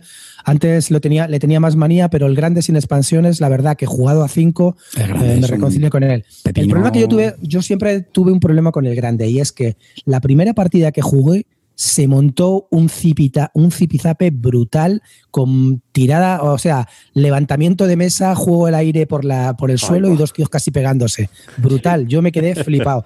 Y le cogí manía al juego, tío, y, pero, o sea, pero no, no os estoy exagerando. O sea, cinco tíos, los típicos amigos que son de toda la vida y que están picados por miles de cosas anteriores, y uno le atacó al otro, el otro a tal, no sé qué, y al final se empezaron a encerriscar los dos, tío, y ya te digo, levantamiento de mesa, juego al aire volando por todos lados y los dos casi pegándose ahí a tortas, tío. Yo me quedé muy alucinado. Le cogí manía al juego desde entonces y, y, bueno, lo he vuelto a jugar más veces y me he vuelto a reconciliar, pero aún le sigo teniendo un poco de manía por ese tema. Y no sé, pues yo creo que, pues, hombre, yo creo que el grande es mejor juego que Blood Rage, pero Blood Rage es un juego muy entretenido. No es un juego para mí top, pero que no lo voy a vender porque me, cada vez que lo juego me divierto bastante y me parece muy potente. Hay gente que dice que está roto el combo de Loki famoso, el que te, el que te da puntos porque, porque te maten las, las, las figuras. Evidentemente, si alguien va a Loki y tú le dejas que vaya haciendo todas las cartas de Loki, pues al final te va a joder la partida, evidentemente. Pero chicos, es que para eso está el draft, para, para quedarte cartas que a lo mejor no te convienen tanto a ti, pero que sabes que al otro te va a reventar. ¿Sabes? No sé, a mí eso me parece muy entretenido. El tema del draft me parece muy, muy bien. Hmm. Vale, Clint, dos, dos preguntas. Eh, ¿Para cuántos jugadores es este juego? ¿De dos Yo creo que el juego fue. no, creo que es de, 2 a 4. 4 y con la expansión hasta 5 jugadores. Con la expansión hasta 5, pero yo creo que el juego brilla con 4 y con 5. Eh, eh, ¿Especialmente a 5? Yo creo que no, especialmente a 4. A 4 va muy bien. Y 5 también va bien, pero es un poco ahí ya más caos, ¿vale? Pero 4 y 5 para mí son muy buenos. Es que, es que es muy divertido. Ya te digo que en el tema de, lo que se va montando en el tablero es muy. o sea, no es el típico mayoría de meto un cubo y hasta ya y meto de 50 cubos y controlo tres regiones y no, porque te dan puntos, pues porque en el Ragnarok te matan todas las mayorías, pero y te llevas puntos porque te las maten, cosas así. Está muy entretenido porque no es el típico, típico juego de mayorías, ¿vale? Pues ¿Y a quién le recomendarías este juego? Pues ah, mira, el juego se explica en una patada, es decir, en cinco minutos estás jugando, está todo expuesto sobre el tablero, no, hay, no tiene gran explicación y se lo explico, se lo recomiendo a todo el mundo, tanto novatos como jugones. A mí me parece que es un juego muy acertado. Ya os digo, para mí no es un también. Sí, sí, sí, sí, por supuesto. Lo que pasa es que a los Ameritrases les gusta menos, también te lo digo, porque claro, evidentemente no hay temático, es un juego que es más euro, es más mayorías, es decir, si tú tratas de buscar el tema de los vikingos es un poco de coña, ¿vale? No, no tiene mucho sentido. Luego tiene dos, eh, expansiones que son muy buenas, la de los dioses simplemente te añade en cada región un poder que, que, hace el dios en esa región, y tú tienes que tener cuenta cuando te metes en la región el poder que hace el dios. Y luego eh, otra que son los místicos, que esa te añade unas cartas y añade unas figuras nuevas, que esa es la que más me gusta. Yo es la que recomiendo, la de los místicos. La de los dioses está bien si lo has metido el, el Kickstarter, pero pillarla solamente por los dioses, salvo que seas un fanático como yo de la mitología nórdica, pues, pues prefiero que te compres antes los místicos. Y, yo es que, a ver si a lo mejor estás de acuerdo conmigo o no. Eh, yo creo que el estigma de este juego es que para mucha gente es un euro que vale más del doble que un euro normal es decir, por lo menos cuando salió, que estamos hablando de un juego con unas mecánicas de euro que tiene eh, componentes de Ameritrash, pero que eh, realmente no deja de ser un euro sobreproducido hasta la médula que se enfrenta a lo mejor en competición con otros euros similares. Es decir, el grande Blue Rage. a ver, el grande me parece mejor juego que Blue Rage, ¿vale? Eso por lo pronto. Pero Blue Rage es un juego muy entretenido. Es decir, entiendo que la gente puede decir que las miniaturas se engañan. Tú cuando te, cuando te encuentras ese pedazo de miniaturas y te encuentras un tablerito con mapa, lo primero que piensa la gente, oh, un juego de pegarnos toñas. Uh, yo te ataco con seis dados, tú tienes, te defiendes con cuatro y a ver quién saca más número, ¿vale? Te piensas que es el puto RIS vitaminado de toda la vida. Pues no, no es un RIS vitaminado, señores. Es un juego de y ya está. Donde hay toñas, sí, porque también hay enfrentamientos, pero claro, no es el típico yo te ataco con seis dados y tú con tres y te defiendes y no sé qué y, y miramos la tabla del tiempo. No existe eso, claro. Si tú te esperas eso, primero, estás mal, mal, informado, no sabes a lo que te vas a enfrentar. Y lo segundo, joder, lete un poco las cosas antes de cuando, cuando te propongan jugar un juego, de saber, que, saber de qué va lo mínimo, ¿no? Porque a mí hoy en día, con lo que estamos ya todo el mundo informado, me sorprende que diga, ah, es que yo me esperaba otra cosa. Pues joder, coño, lete antes un poco las cosas, no me digas me espera otra cosa. Evidentemente, todos sabemos lo que nos vamos a enfrentar. Que las, que las, las miniaturas te, te pueden engañar por otra cosa. Yo, pues yo creo que no, pues eso pues un juego de mayorías. Que, que si lo hubieran puesto con cubitos nadie se lo hubiera comprado, también te lo digo, ¿eh? Ya, claro, claro. No, ni la mitad. pero, eh, no, pero ni, ni, menos de la mitad. Pero es que, señores, para eso existe un arte gráfico que también es igual de bueno que el diseño del juego. Es que van de la mano. Y eso, no, a mí, o sea, no me vale solamente con que sea un juegazo y tenga unos componentes de mierda. A mí me, me, gusta ah, más que sea un juego bueno y que tenga buenos componentes. Claro, para eso, efectivamente. Hablando, has dicho, ¿no? Que te parece posiblemente el Kickstarter con las mejor minis. Para mí sí. Lo cual yo me he puesto a pensar y yo creo que sí. Lo que pasa es que he visto cómo se le ha caído una lagrimilla al calvo pensando, o sea, acordándose de su Kingdom Death Monster, macho. Es que las, minis de, escucha las, las, minis del King de las minis del King de eh, Death Monster para mí yo solamente vi a tías ahí medio en bolas que son las que le gustan a Calvo y, culetes por todos lados y tetonas y, estaban súper bien hechas, pero, pero no sé, no, no es que sean unas miniaturas que las vi muy espectaculares, muy grandes, pero, pero en cuanto a detalles a mí estas me parecían muy buenas. Claro que luego cuando vea las otras en vivo, pues lo mismo me cierra en la boca, pero ahora mismo me parecen muy de las mejores que he visto. He visto muchas. ¿eh? A ver, vamos a ver, vamos a ver. Yo no soy experto en minis, pero creo que estamos hablando de dos conceptos distintos. Las minis de. Está troleando, ¿eh? Yo estaba troleando. Nada, en tu línea. Las minis del Blood Rage son eh, en plan eh, factoría, en plan línea de producción. Y, las del Kingdom Death son planchas que las tienes que montar tú. A ver, no, no es lo mismo. Entonces, pero yo he visto las del Blood Rage y a mí las que más me gustan es que, claro, Cool Mini Not son expertos en miniaturas. Y a mí de esa compañía las que más me gustan son las de la Arcadia Quest, que aunque son más un poquito más pequeñitas, pero son, son brutales, tío. Los gestos de los bichos y todo a mí me parecen brutales. Las de la Arcadia Quest me parece. Las de la Arcadia Quest también están muy bien. en general, Cool Minion or Not, yo creo que son de las compañías que mejores miniaturas tienen. Es la compañía de miniaturas. una pregunta, estábamos aquí contando por el chat. Eh, ¿Se os ocurre algún juego de Porque claro, preguntaba antes por el calvo, por el número. Yo me atrevería a decir que prácticamente todos los juegos de mayorías, pues hombre, siempre funcionan a su número máximo jugadores, 4 o 5. El único que a mí me daría durar un poco, dudar, perdón, es el, el Dominant Species, que se puede jugar hasta 6, que yo creo que es demasiado. Creo que tienen que ser muy, muy expertos todos los jugadores, lo cual no es fácil. Y aún así, uff. Eh, y estaba pensando, si os ocurre algún juego de mayorías que, que pueda funcionar bien, por ejemplo, dos jugadores. Aton. Tres. Atom. Atom de Win Games. Es un juego que funcionaba bien a dos, a dos jugadores. Era, un juego de mayorías, había cuatro secciones. Y, y, funcionaba bien porque tenías un draft de cartas que ibas robando, entonces se iban jugando cartas diferentes y por lo tanto pues ibas, ibas haciendo. Eh, otro, aunque no es, mira, y lo probé el otro día, el Samurai de cartas también. Es un juego de mayorías que se puede jugar a dos. Aunque yo creo que es mejor. Sí, el Samurai de cartas e incluso el Samurai normal, supongo. Yo es que generalmente cuando veo la palabra mayorías eh, siempre lo identifico con números grandes. Es decir, cuando juego un juego de mayorías y no hay cuatro o cinco, trato de evitarlo. Busco otras mecánicas, sinceramente. también ha dicho aquí en el chat eh, el, el Samurai, lo acabo de leer. Y a, y también lo ha dicho Oscar. Así que hay gente que ha pensado como yo. Ah, muy bien. Mm, por ejemplo, el Dominant de Especies es otro juego que me parece que eh, con, cuatro y jugando con la variante esa de que las cartas todas se van, pues se hace un poco más llevadero. Tampoco está mal, tampoco está mal. No me estoy volviendo a reconciliar un poco con él, pero, es otro tampoco es el juego de mi vida. sí, sí, está, sí, sí. Pero ya digo que me estoy volviendo a reconciliar Mm, porque es que tuve también la experiencia. No, escucha, tuve una experiencia, es que también los juegos dependen de las experiencias, ¿vale? Tienes una experiencia de dos partidas a cinco que se me fue a las cuatro horas y para mí, para lo que era el juego, porque todo el rato te barrían enseguida, no te daba mucho tiempo a pensar, pues se me hizo un poco bola. Luego lo volví a jugar en dos horas y media con cuatro y, me volvió a gustar más. Aunque en realidad es mucho más caótico que, que por ejemplo, Blood Rage o, El Grande, porque es que ahí de verdad sí que te vuela todo. Es que no, es que te puedes estar ganando la partida y te, de repente te, te, te, barren enseguida el mapa. Es que juegos con una primera partida hay que tener mucho cuidado, ¿eh? porque una mala experiencia ya lo, lo entierras. Y mira, justo y, lo de esto... y sobre todo con un final malo. Como el juego acabe mal, sí, sí, no, y a ver que te lo hayas pasado durante el desarrollo de la partida, como el final sea malo, esto es como mm, cuando tienes sexo. Como acabe mal.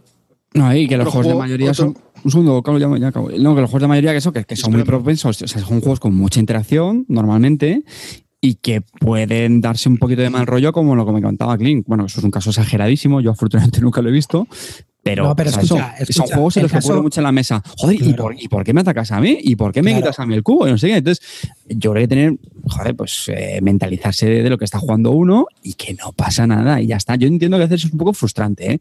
De hecho, mira, el Domino en especie, la partida, yo me acuerdo una vez con, con Calvo y con Cortatu, lo, lo, lo acabaron vetando pues porque sería una partida donde, pues concretamente Cordato, pues eh, típica frustrante de, que le mataban, no, tenían con, pisándole el cuello y al final dices, joder, macho, te llevas una mala sensación. Pero bueno, Calvo, perdona ya. No, no, ya, perdona. Que eh, voy a decir un juego de mayorías que es que no sé cómo no lo hemos dicho ninguno, a mí me parece una obra maestra.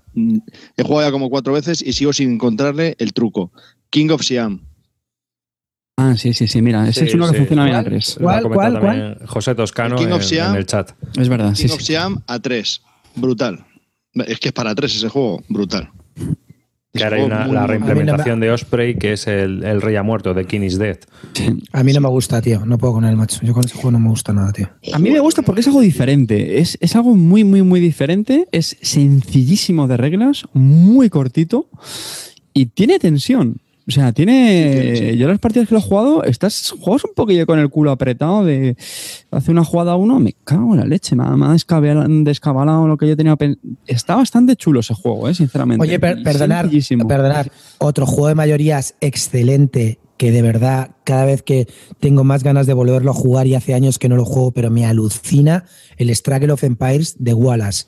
De verdad, si tenéis la oportunidad de jugarlo a 5 o a 7, es alucinante. El mecanismo de resolución de conflictos es una obra maestra, de verdad. en serio, si tenéis oportunidad y, conseguir un juego viejuno y volverlo a jugar, Struggle of Empires de Wallace es un pepinaco. ¿Y, tú qué piensas? ¿Princess of the Renaissance? O, no lo he podido jugar aún. ¿O Struggle of Empires? Lo tengo pendiente, el príncipe, aún no lo he jugado. Bueno, pues cuando lo juguemos lo, hablamos. Mm. Oye, una cosa, no me quiero despedir de la, de la, reseña sin antes daros, yo siempre os doy un poco más, chicos, siempre, siempre os doy más. Y esta vez os voy a, dar, ah, sí, os, voy a dar, os voy a dar dos cómics y dos libros que os voy a recomendar, ¿vale? Eh, los cómics, el primero es Asgard, de Meyer Ralph. Es un cómic alucinante de un tío que caza monstruos y se, y se dedica a cazar a Juggermont el que es la serpiente del fin del mundo, la que, la que mata a Thor. Pues esa es alucinante. Asgard es un cómic muy, muy recomendable. Está integral, lo han sacado por, me parece, por, por, 25 eh, euros, muy recomendable. Otro, hay una serie de cómics que lleva ya por la sexta y lo han hecho en, ahora mismo en edición de lujo que se llama Northlanders. Cada, cada cómic tiene tres aventuras distintas, ambientadas en diferentes épocas vikingas distintas y te cuentan aventuras pues desde policíacas, la, toma del, del, monasterio en Inglaterra, uh, o, La peste negra o incluso un detective de, la época vikinga. Muy recomendable también. Es un poco mejor, peor que Asgard, pero también son unos cómics muy recomendables. Luego también os quiero recomendar sobre mitología nórdica. Hay muy poco que mirar porque luego es un poco rollazo. Entonces lo, que os recomiendo es que, que acudáis a los, a los libros infantiles sobre mitología nórdica que son muy buenos. Hay un libro que me compré en inglés que es alucinante que se llama Greek and Norse Legends eh, de, la editorial Osborne, que hace eh, libros para niños. Está ilustrado, muy chulo, unas ilustraciones muy, muy bonitas, y te explica la mitología nórdica como para niños, muy resumida, y además tiene también una un pequeño diccionario de mitología nórdica, todo muy bien ilustrado, como podéis ver, es alucinante, de verdad. Y es muy, muy recomendable. Lo único problema es que no está en español, Está, está solamente en inglés, pero es en, tremendamente recomendable. Luego os pondremos los enlaces de Amazon para que los podáis, lo podáis hacer. Y por favor, cuando pongamos los enlaces, comprar a través de nuestros enlaces, que también conseguimos pasta para nosotros. Ya que os damos las recomendaciones, hacernos un poco de favorcito, colegas. Hoy por ti, mañana por mí. Que, no cuesta nada a vos. Efectivamente. A, pinchar el enlace, a ti no te cuesta nada y a nosotros nos dan un 3%, una cosa así. Bueno, pues hacer el favor. Es un dinerillo que nos viene para comprar equipo que os estamos ilustrando. Siguiente. Mira, Dioses y, Héroes de la Mitología Nórdica, de Rubén González. Es un libro con letras muy grandes, pero está súper bien resumido. Es de lo mejor que me he encontrado de resumen de la mitología nórdica. De verdad, muy, muy, muy recomendable. Y el último es una novela que se llama Bizancio, de verdad, si podéis, eh, también eh, es una novela pues que no solamente es de vikingos, pero que relata un poco de la Edad Media de, un fraile que se encuentra con vikingos, pues que también con, con árabes, etcétera, muy, muy, muy recomendable. ¿Ok? Y eso es todo, ya sabéis que siempre os doy más. Siempre Teletienda Barton. no, coño, joder, ah, ya sabéis que a mí me gusta cuando los juegos, a pesar de que digáis que soy solamente mecánico, a mí me encanta lo, lo que puede llevar los juegos, lo que un juego generalmente te lleva a libros o a cómics. Y eso es una, de las cosas, o a películas, y es una de las cosas más bonitas. Por supuesto, os recomiendo, si hay algún despistado que no lo conoce, la serie Vikings, que va por su cuarta temporada, es alucinante, de verdad, muy, muy buena. Al principio era un poco más histórico histórica sí, y luego ya se ha ido generando un poco más peliculera, pero es una serie totalmente recomendable, muy, muy buena. Si hay un despistado que no la conoce, que no creo. La verdad es que sí, podíamos, cuando habláramos así de juegos y eso, siempre podíamos hacer al final una especie de recomendación de libros y cosas que estén relacionados. Podría ser a mí me encanta. a, lo mejor a alguien le importa y le interesa hacerlo un poco de pasada, a lo mejor al final del programa.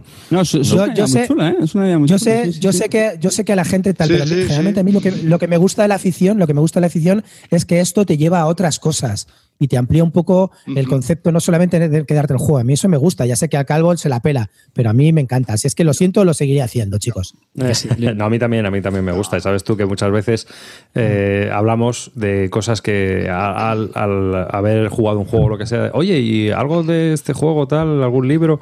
Y siempre sale por ahí alguna historia, algún cómic, algún no, libro. Yo no juego nunca al juego de mesa si no me he visto la peli antes o me he leído el libro. Nunca jamás. No, la, la ves después.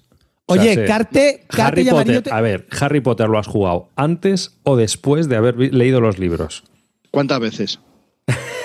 me, estoy, leyendo los libros por tercera vez. En inglés. A ver. Sí, claro. Pues eso, ¿ves? Oye, una cosa que os quería, una cosa que os quería decir. Lo más importante también. Yo, por ejemplo, y nuestro Leo, te lo puede decir a David, a la gente que estamos jugando el Paz Porfiriana les hago un test sobre la Revolución Mexicana. Doy fe. estoy, mintiendo o no estoy mintiendo? ¿Eh? eh doy fe, doy fe. Les he pasado mis apuntes sobre la Revolución Mexicana, ¿es verdad o es mentira? Oye, esto es verdad, en serio. Yo no me lo creía. Me lo creí porque vino falta de ortografía, clean, muy fea. ¿eh? Y entonces ya dije, esto no es un fake, esto es verdad, esto está hecho, está, escrito por clean. Pero que en serio que me quedé flipado, que tenía el tío ahí un, un croquis, un esquema con Porfirio, no sé qué, y, Madero, y Matanzas y tal, y el dorcamiento, y con, flechitas, con, bueno, con apuntes, con tal, y vamos, para colgarlo, ¿eh? Ponlo en el Twitter, tío. Mm, la, la, falta ortográfica esa la ponemos en el Twitter. O, pondré en el Twitter mi, mi resumen, eh, mi resumen, o, sea, mi mapa, mi mapa gráfico sobre la Revolución Mexicana. Eso irá extra para vosotros. Clint Barton, jugador o historiador. Oye, el, tema este en serio a mí me parece muy, muy interesante. Yo ya meto esta cuñita, ya pasamos al siguiente si queréis. Pero yo lo sabéis, con el, con el Parrena Sense estoy tan, tan, tan, tan alucinado que me puse a leer un montón de entradas en la Wikipedia. Pero ya no solo eso, sino incluso tenían, tirando pues algunos siglos atrás, con, más antes de la Edad Media. Me terminé pillando el, juego de ordenador, el Crusader Kings 2, también un poco por eso. O sea, hay juegos que te, que te flipa tanto la temática que, luego empiezas ¿Y qué tal el Crusader Kings? ¿Al final te gustó? Porque hiciste ahí una especie de semi-encuesta en Twitter. Sí, sí, sí, sí, sí, sí, sí, sí. Lo juego, lo juego a ratos, ¿eh? No... ya te dije yo que estaba bien. Está muy chulo. Yo creo, yo creo que es el que salió, ¿no? Yo creo que te decíamos que el Crusader Kings, el Europa Universalis también. Es, es una pasada. Europa Universalis salió como juego de mesa. Eso es muy bien conocido. Si escucháis el podcast de Planeta de Juegos, hablan mucho de una campaña que están llevando que es eterna, obviamente, porque el juego es eterno. Si lo juegas en mesa, es infumable. Eh, lo siento, es así, es mi opinión. Pero no es un juego, es una experiencia mm, desde mi punto de vista. Y bueno, pues tú vas allí, haces tus turnos y tus juegos, pero realmente no es un juego al uso en el que hay una dinámica. Yo creo que estás viviendo una experiencia. Esto es como ir a comer a un restaurante de tres estrellas Michelin, es la experiencia, no la comida. Entonces. Eh, es, eh, al diseñador del juego lo contrató Parados y, y, a partir de ahí empezaron a hacer juegos de ordenador que yo creo que se adapta muy bien al sistema del juego de ordenador, como juego de ordenador el, medio. Y luego sacaron ese Crusader Kings, el primero el 1 y luego el 2. Y el 2 es que está muy chulo, ahí haciendo tus, tus historias. que yo he alucinado, o sea, cómo trata, con, la profundidad, yo lo siento mucho, pero de, de videojuegos, videojuegos, yo qué sé, StarCraft, matar bichos y ya está. O sea, es que esto le, le, le contado a Calvo. Es que he tenido que parar la partida porque tengo que enterarme bien de cómo funcionan las leyes de sucesión para que no me pase lo que me está pasando y cosas ah, así. O sea, o sea, es que no es un juego de mata-mata, pego, conquisto y ya está. O sea, tienes que hacer un, de verdad, un aprendizaje de cómo es la Edad Media y cómo funcionan muchas cosas en la Edad Media. Es, brutal, brutal. Sí, lo que pasa es que, bueno, a veces está muy dirigido el juego. Sobre todo el Europa Universalis eh, está muy dirigido, yo creo. Entonces, haces lo que tienes que hacer. No sé. Pero bueno, en el Crusader Kings a mí me gusta más por el rollo ese de los matrimonios y tal. Y bueno, después de esta cuña off topic total, seguimos. Eh... No.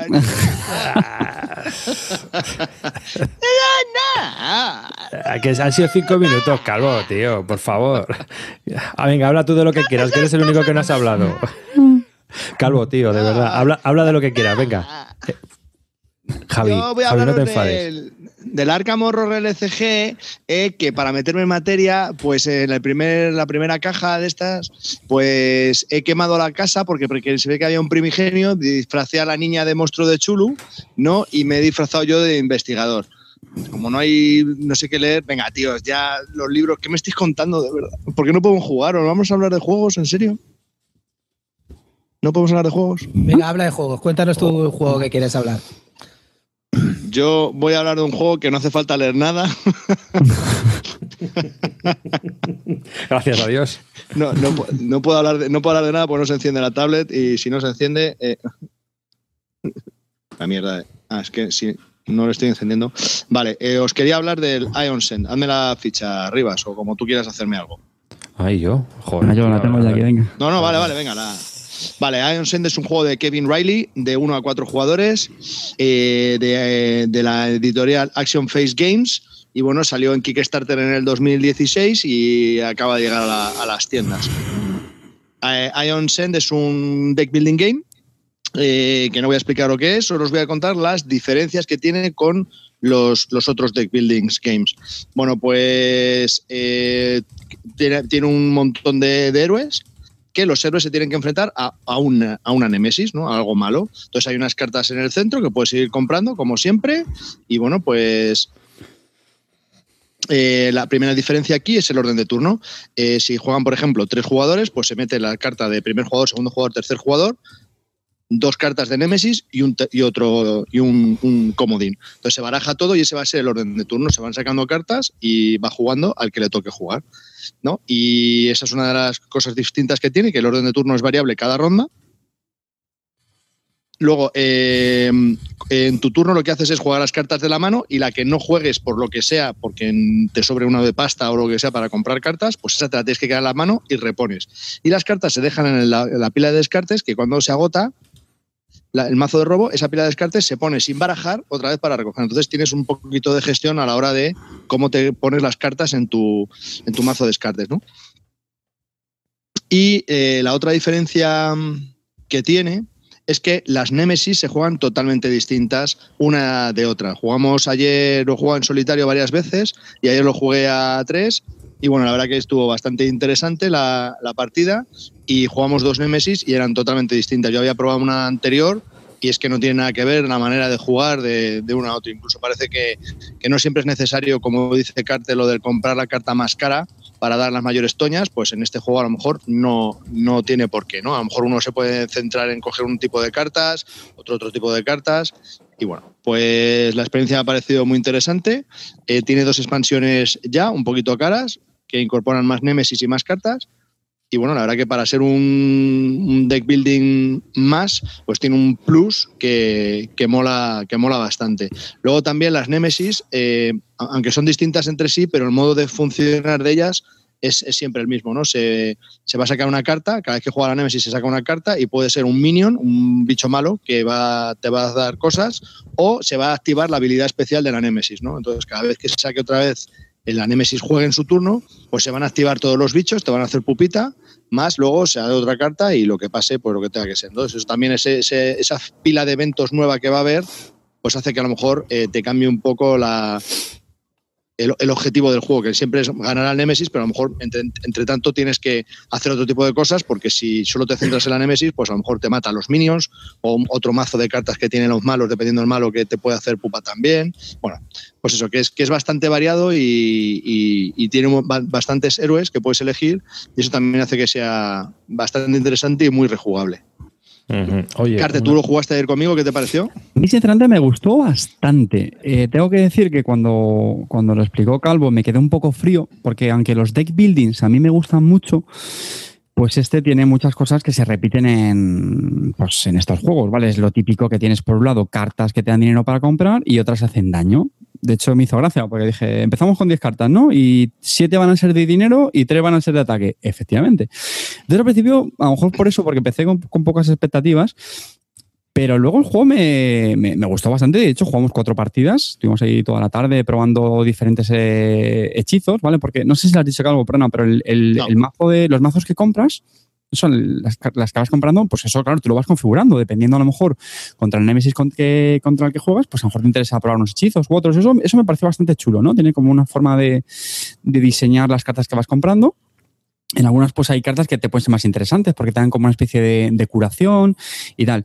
Y luego una cosa que me sorprendió bastante es que los, las Nemesis estas es que son muy diferentes. O sea, son muy, muy, muy diferentes la forma de jugar y eso está chula. O sea, yo me acuerdo había una que te, que te mandaba cartas de, maldición, que te las metías en el mazo y cada una hacía algo diferente. Eso me, me gustó bastante. Así que bien, lo que no has dicho eh, como un punto bastante negativo es el tema de las ilustraciones.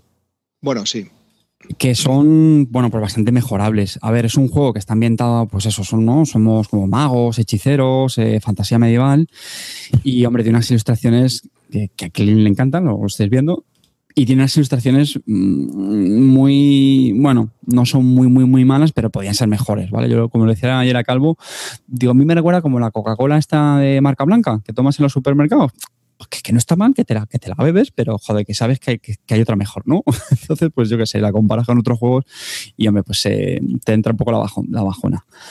Pero no está mal. Eh, bien, vamos, a mí me, me entretuvo. La, la, gracia del orden. La gracia del orden. Ah, otra cosa que también me gustó mucho es, o sea, lo del orden variable está bien. Tampoco me parece muy revolucionario, pero bueno, está bien, ¿no? Porque no, no te permite planificar ahí todo. Esta vez era sorpresa de que te salgan dos cartas de Nemesis y te hacen una puñeta impresionante. Y otra cosa que me gustó mucho es que las Nemesis tienen su propio, su propio mazo. Entonces tú vas sacando. Entonces eso, pues como que le da cierta incertidumbre al juego, ¿no? No es lo típico de, venga, mi turno, bajo, compro, pego, venga, siguiente, compro, bajo, pego, siguiente. Sino, pues claro, ahora, espérate, que sale la, la Nemesis, a ver qué carta sale. Ah, ostras, se vuelve a activar este. Tienes que decidir ahí con el resto de jugadores si te sale mejor atacar a la Nemesis, si te atacas mejor a los minions que van saliendo porque te van, te van dificultando la partida. Esa serie de decisiones un poco entre todos los jugadores sinceramente, me, pareció, me pareció chula. Me gustó bastante eso, esa incertidumbre, ese efecto sorpresa, por así decirlo, eh, que te da.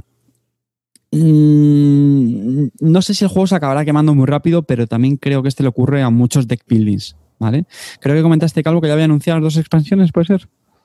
Sí, a ver, eh, como puntos negativos que no he dicho es lo que ha dicho Carte, que son las ilustraciones que son bastante lamentables y muy mejorables, y el tamaño de la caja que es bastante grande y hay mucho espacio dentro. Evidentemente tienen pensadas muchas expansiones. Eh, ¿Cuántas Nemesis tiene? Tiene un montón de mazos de héroes y Nemesis tiene cuatro. Una que es fácil, o sea, tienen cinco niveles. Una de nivel 2, una de nivel 3 y dos de nivel 5. Perdón. Luego han sacado una expansión con dos Nemesis y otra expansión que va a venir en breve de una, una Nemesis. Entonces, ¿qué es lo que pasa? Que ¿Es malo que tengan muchas expansiones? No, no malo necesariamente, lo que pasa es que son un poquito caras, eso sí, pero lo bueno que tienen es que como son tan distintas las Nemesis, pues sí merece la pena tener expansiones para este juego. Y como la caja es muy grande, parece que va a tener muchas, muchas expansiones. Al final, pues te dejarán mucha pasta, pero, pero va a merecer la pena porque este tío ya dijo que todo, todo que iba a incorporar no solo formas de juego distintas, sino otros componentes, como otros tokens especiales, otro baraja de cartas, o sea, muchas cosas distintas para, cada Nemesis, que no se iba a quedar en, los eh, cosas de siempre. Carte, Calvo, ¿Legendary Marvel o este? ¡Puto cabrón! ¡No me jodas! Pues. Es que es bastante bueno. A mí me entretuvo mucho más este, ¿eh? Yo la principal duda que tengo es que se pueda quemar rápido a mí es que el Legendary ya lo, ya lo conté en el podcast, a mí no me. No, sé. bueno, pero a Calvo sí que le gustaba. Me pareció mucho más lineal. No, no, a mí me gustó, a mí me gustó bastante. Lo que pasa es que lo tengo con un montón de expansiones. Entonces, pues eh, está muy bien. Yo, si me tuviese que quedar con la caja básica de uno o de otro, me quedaría más con este. ¿Legendary Alien o este? No lo sé. Ese no lo he probado. Ah. El, el Legendary Alien lo que me han dicho es que es muy, muy temático y una vez ya, o sea, que es muy poco rejugable. Es lo que yo he oído. Y una pregunta. Mm, ¿Parecido con Thunderstone? Sí, de hecho, yo iba, yo iba, a contar ahora que si has jugado a Thunderstone, si has jugado a Ascension, yo creo que no es un, no es un juego que te vaya a sorprender mucho. ¿Vale? O sea, yo creo que si es de tus primeros deck buildings, te va a aportar bastante, sinceramente. Pero yo en mi caso, que es un género que me gusta mucho y he jugado bastantes, pues es lo que he dicho, que, que bueno, que al principio dices, joder, macho, otra vez el enésimo juego de compra carta, pega y ya está. Pero tiene cositas que están bien, ¿eh? eso hay que reconocérselo tiene un problemita más adicional y es la dependencia del idioma. Ah, debido a que las Nemesis, debido porque normalmente los deck building pues tienen mucha simbología, bla, bla, bla, bla, ya está. Pero las Nemesis, como tienen muchas cartas de ataques, de efectos, de eventos y tal, algo de texto que, que bueno, que si solo uno sabe inglés, pues no está mal. Pero sí son, tienen, más tienen más texto que los deck buildings normales. Y solo está en inglés, claro. yo creo que el Thunderstone es. Bueno, más, más juego. Yo creo que sí. ¿No? Tú, has jugado mucho al Thunderstone. sí, el Thunderstone lo tengo en el Advance. El Thunderstone lo que pasa es que es muy largo.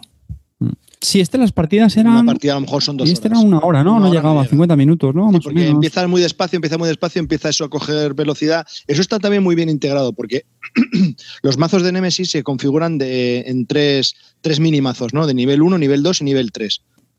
Entonces, cuando llegas a nivel 3, mm, te queda muy poco de partida, que casualmente se ajusta a que tú ya te has tocheado bastante con cartas que has comprado. Entonces, ahí el fin de la partida se va a determinar por un turno, un turno bien, un turno mal. O sea, que llegues al borde. Entonces, eso está bastante bien medido. Oye, una pregunta. Eh, Thunderstone, yo lo juego menos, a mí es un juego que me flipa, me encanta, lo jugué muchísimo en su tiempo, ahora lo juego cada vez menos, porque tiene un setup tedioso. ¿Cómo es el setup de este? Bueno, tienes que hacerte los tres minimazos del Nemesis y luego es tedioso porque lo que ha explicado Cartes, tú puedes jugar, tú puedes coger los, los randomizer ¿no? y sacarte los, mazos pues, para jugar con el jugador. Puedes hacer eso si quieres. Pero otra cosa que puedes hacer es, coges un randomizer, te juegas unos mazos, te da igual, ves cómo es la Nemesis y dices, ah, no, no, no, no este hay que cogerse esta carta que te da no sé qué, hay que combinarla con esta carta. Entonces, claro, te haces tú como un propio. Mm, te creas tú tu juego para. Es como un deck building deck building. es, una, construcción de mazos del deck building. Y una, pregunta, eh, segunda pregunta. Y, eso está chulo, ¿eh? eso está chulo, porque entre todos se discute ahí. Ah, pues vamos a meter esta porque seguro que aquí. Con Thunderstone parecido. ¿Y con, el, ¿Y con el Sentinels? Que también tienes un Nemesis que tienes que. Es que no lo he jugado. No, lo he jugado. Porque parece que también tiene cierto parecido, ¿no? Yo, no me acuerdo ahora. En el Sentinels of the Multiverse también tiene una cosa, por lo que me estás contando, y es que cada, cada enemigo tiene su propio mazo, ¿vale? Y además tiene un mazo para la localización, con lo cual las partidas son diferentes eh, también en ese sentido. Si es, a lo mejor ha, ha, copiado también eso, dices que cada Nemesis es diferente, en el Sentinels cada enemigo eh, tiene su, propio, su propia características. Es como si hubiera cogido el diseñador el Sentinel de Multiverse y el Thunderstorm ¿no? y hubiera hecho un juego. Lo de siempre, eh, copiando y luego, pero le llamamos rendir, hacer tributo, rendir tributo. Pero bueno, pero si lo ha hecho bien y lo ha mejorado, pues no, no, sí, sí, nadie dice nada. Yo estoy a, favor de la copia. ¿eh? nadie crea sobre, sobre cero. Pero nadie. Bueno, pues Ion Send es un juego que salió en Kickstarter en 2016, lo llevaba siguiendo bastante tiempo, al final ha caído y estoy bastante contento con la compra. De uno a cuatro jugadores, para uno va muy bien, jugando con dos héroes. Y 60 minutos de duración, ¿no? Sí, sí, se ajusta mucho a la duración y a más jugadores, muy bien también. Muy recomendable. Bueno, pues venga, voy a hablar yo de un euro que probé el otro día, que está de moda, que es un euro medio, de esos que ya empiezan a escasear y empiezan a desaparecer, eh, tan abundantes hace 10 años y ahora ya tan, tan escasos. Inhotep que es un juego de 2 a 4 jugadores y que podéis conseguir en, en, español. Y tiene, las partidas duran entre media hora a 40 minutitos. Es un juego que podría haber nacido perfectamente hace 10 años y haber ganado las pieles Yares. Es el típico euro medio que ahora mismo Clint dirá quién quiere jugar a esa cosa tan rancia. No sé si tú lo has jugado, Clint. Sí. Ahora hablo, ahora hablo de él, ahora hablo de él. Claro, no sé, estoy poniendo palabras en tu boca, pero no sé si será lo que, lo que quieres decir. Eh, más o menos es una mecánica muy simple, solo puedes hacer, tienes como tres acciones me parece en el turno, ¿eran tres acciones? Cuatro. Cuatro. ¿Cuatro? Bueno, el caso es que tú tienes que ir cogiendo unos cubos y eh, ir enviándolos mediante las distintas acciones a unos barquitos. Y después, una de las acciones puede ser enviar ese barquito a uno de, de las localizaciones a las cuales lo puedes enviar. Digamos que tú vas enviando las piedras de las canteras y vas haciendo pirámides, las vas enviando al mercado, vas haciendo templos, obeliscos y cada cosa de esas te va dando puntos de victoria. Es una salada de puntos. Entonces, las tarjetas de localización tienen un lado A y un lado B que se puede jugar por el lado a, se puede jugar por el lado B o incluso se pueden llegar a mezclar. Y es el típico juego familiar que hace 10 años habría ganado un Spiel de Jahres o habría quedado nominado por lo menos. Funciona muy bien. está, nominado, eh, está nominado. Está nominado. 2016 sí, sí, sí, sí, Ah, está nominado, ¿ves? Pues no sabía yo si estaba nominado. ¿no? La verdad es que ni me fijo, cada vez me fijo menos en el Spiel de Jahres. Y, y, bueno, pues que, que funciona como, como un reloj. La verdad, no hay es, el típico euro que funciona bien, ya está. Y que está muy bien hecho y muy bien parido. Y si queréis un euro familiar, pues aquí lo tenéis porque todo el mundo puede jugar a este juego. Enseguida lo va a coger. Yo no sé si opináis lo mismo que yo. Yo totalmente coincido contigo. Yo estoy totalmente de acuerdo contigo, pero hay que añadir que este juego tiene un alto componente en puteo. Ah, es decir, en mi turno, esto es muy importante, porque el juego familiar puede dejar de ser familiar si incorporamos el puteo. Y os explico. Yo puedo mover cualquier barco, tenga o no tenga un cubito mío. Entonces, cojo un barco que no tengo un cubo, que a mí me da igual ese barco, y lo llevo a una localización que ninguno de los integrantes que tiene piedras en ese barco va a viene bien mandarlo a ese sitio. Pero yo, en mi turno, puteo de esa manera. Entonces, cuando ese puteo, al final vas a hacer un punto porque todos van a hacer cero puntos, menos tú que vas a hacer un punto. Entonces puedes ir a, todos a ayudarse y a hacerlo bonito y a hacer 50 puntos, o ir a putearte continuamente y no hacer puntos. Una mezcla, a veces es un poco 50-50, depende cómo se dé. Clean, venga. A ver, vamos a ver. Suelta tu bilis. No, no, vamos a ver. Quiero decirte, yo es que estoy, estoy atravesando una época un poco rara de, del tema de juegos, ¿vale? Y en este tema de euros. Para mí es un juego viejuno. Es decir, me, resulta me resulta con de mecánicas viejunas. Es el típico juego euro que hace unos años, pues, pues lo que se sacaba hace unos años, ¿no? De toda la vida, muy bien planteado, bien hecho, está muy bien pensado, solamente tienes que hacer una acción por turno y, no tiene más. Pero para mí es el típico juego que es que de verdad que no me dice nada. Es uno de los 50.000 más que sacan. ¿Es malo? No. ¿Te lo pasas bien? Sí. ¿Jugarías mucho? No. También te lo digo, por, porque, porque ya me aburre, ya he jugado mucho ese tipo de juegos. Entonces, no me aporta absolutamente nada. Solamente tú... te termino de hablar. Primero, la parte A me parece aburridísima, no tiene nada, es solamente poner los barcos. En la parte B tenía un poco más porque podías conseguir piedras de otra manera, porque solamente consigues piedras en la parte A eh, haciendo la acción de conseguir piedras. En la parte B te las daban, eh, depende de dónde te colocaras en las localizaciones. Esa me parecía un poco más divertida, pero me parece que no aporta nada ya este tipo de juegos, de verdad. Ya los hemos visto 350.000 veces, que sí, que hay un poquito de puteo, que solamente haces una acción que pasa rápido, como los 350.000 euros que sacan al año. Perdón. No, estoy mm. totalmente en desacuerdo con eso. Precisamente, para mí, el gran valor de este juego es llegar en un momento donde lo que no hay ahora mismo es esto. Es decir, euros de esta duración, de este entretenimiento, para todos los públicos, ojo, ya hablamos también de esto, para todos los públicos, sencillo de reglas, bien producido. y que no sea francés. Sí.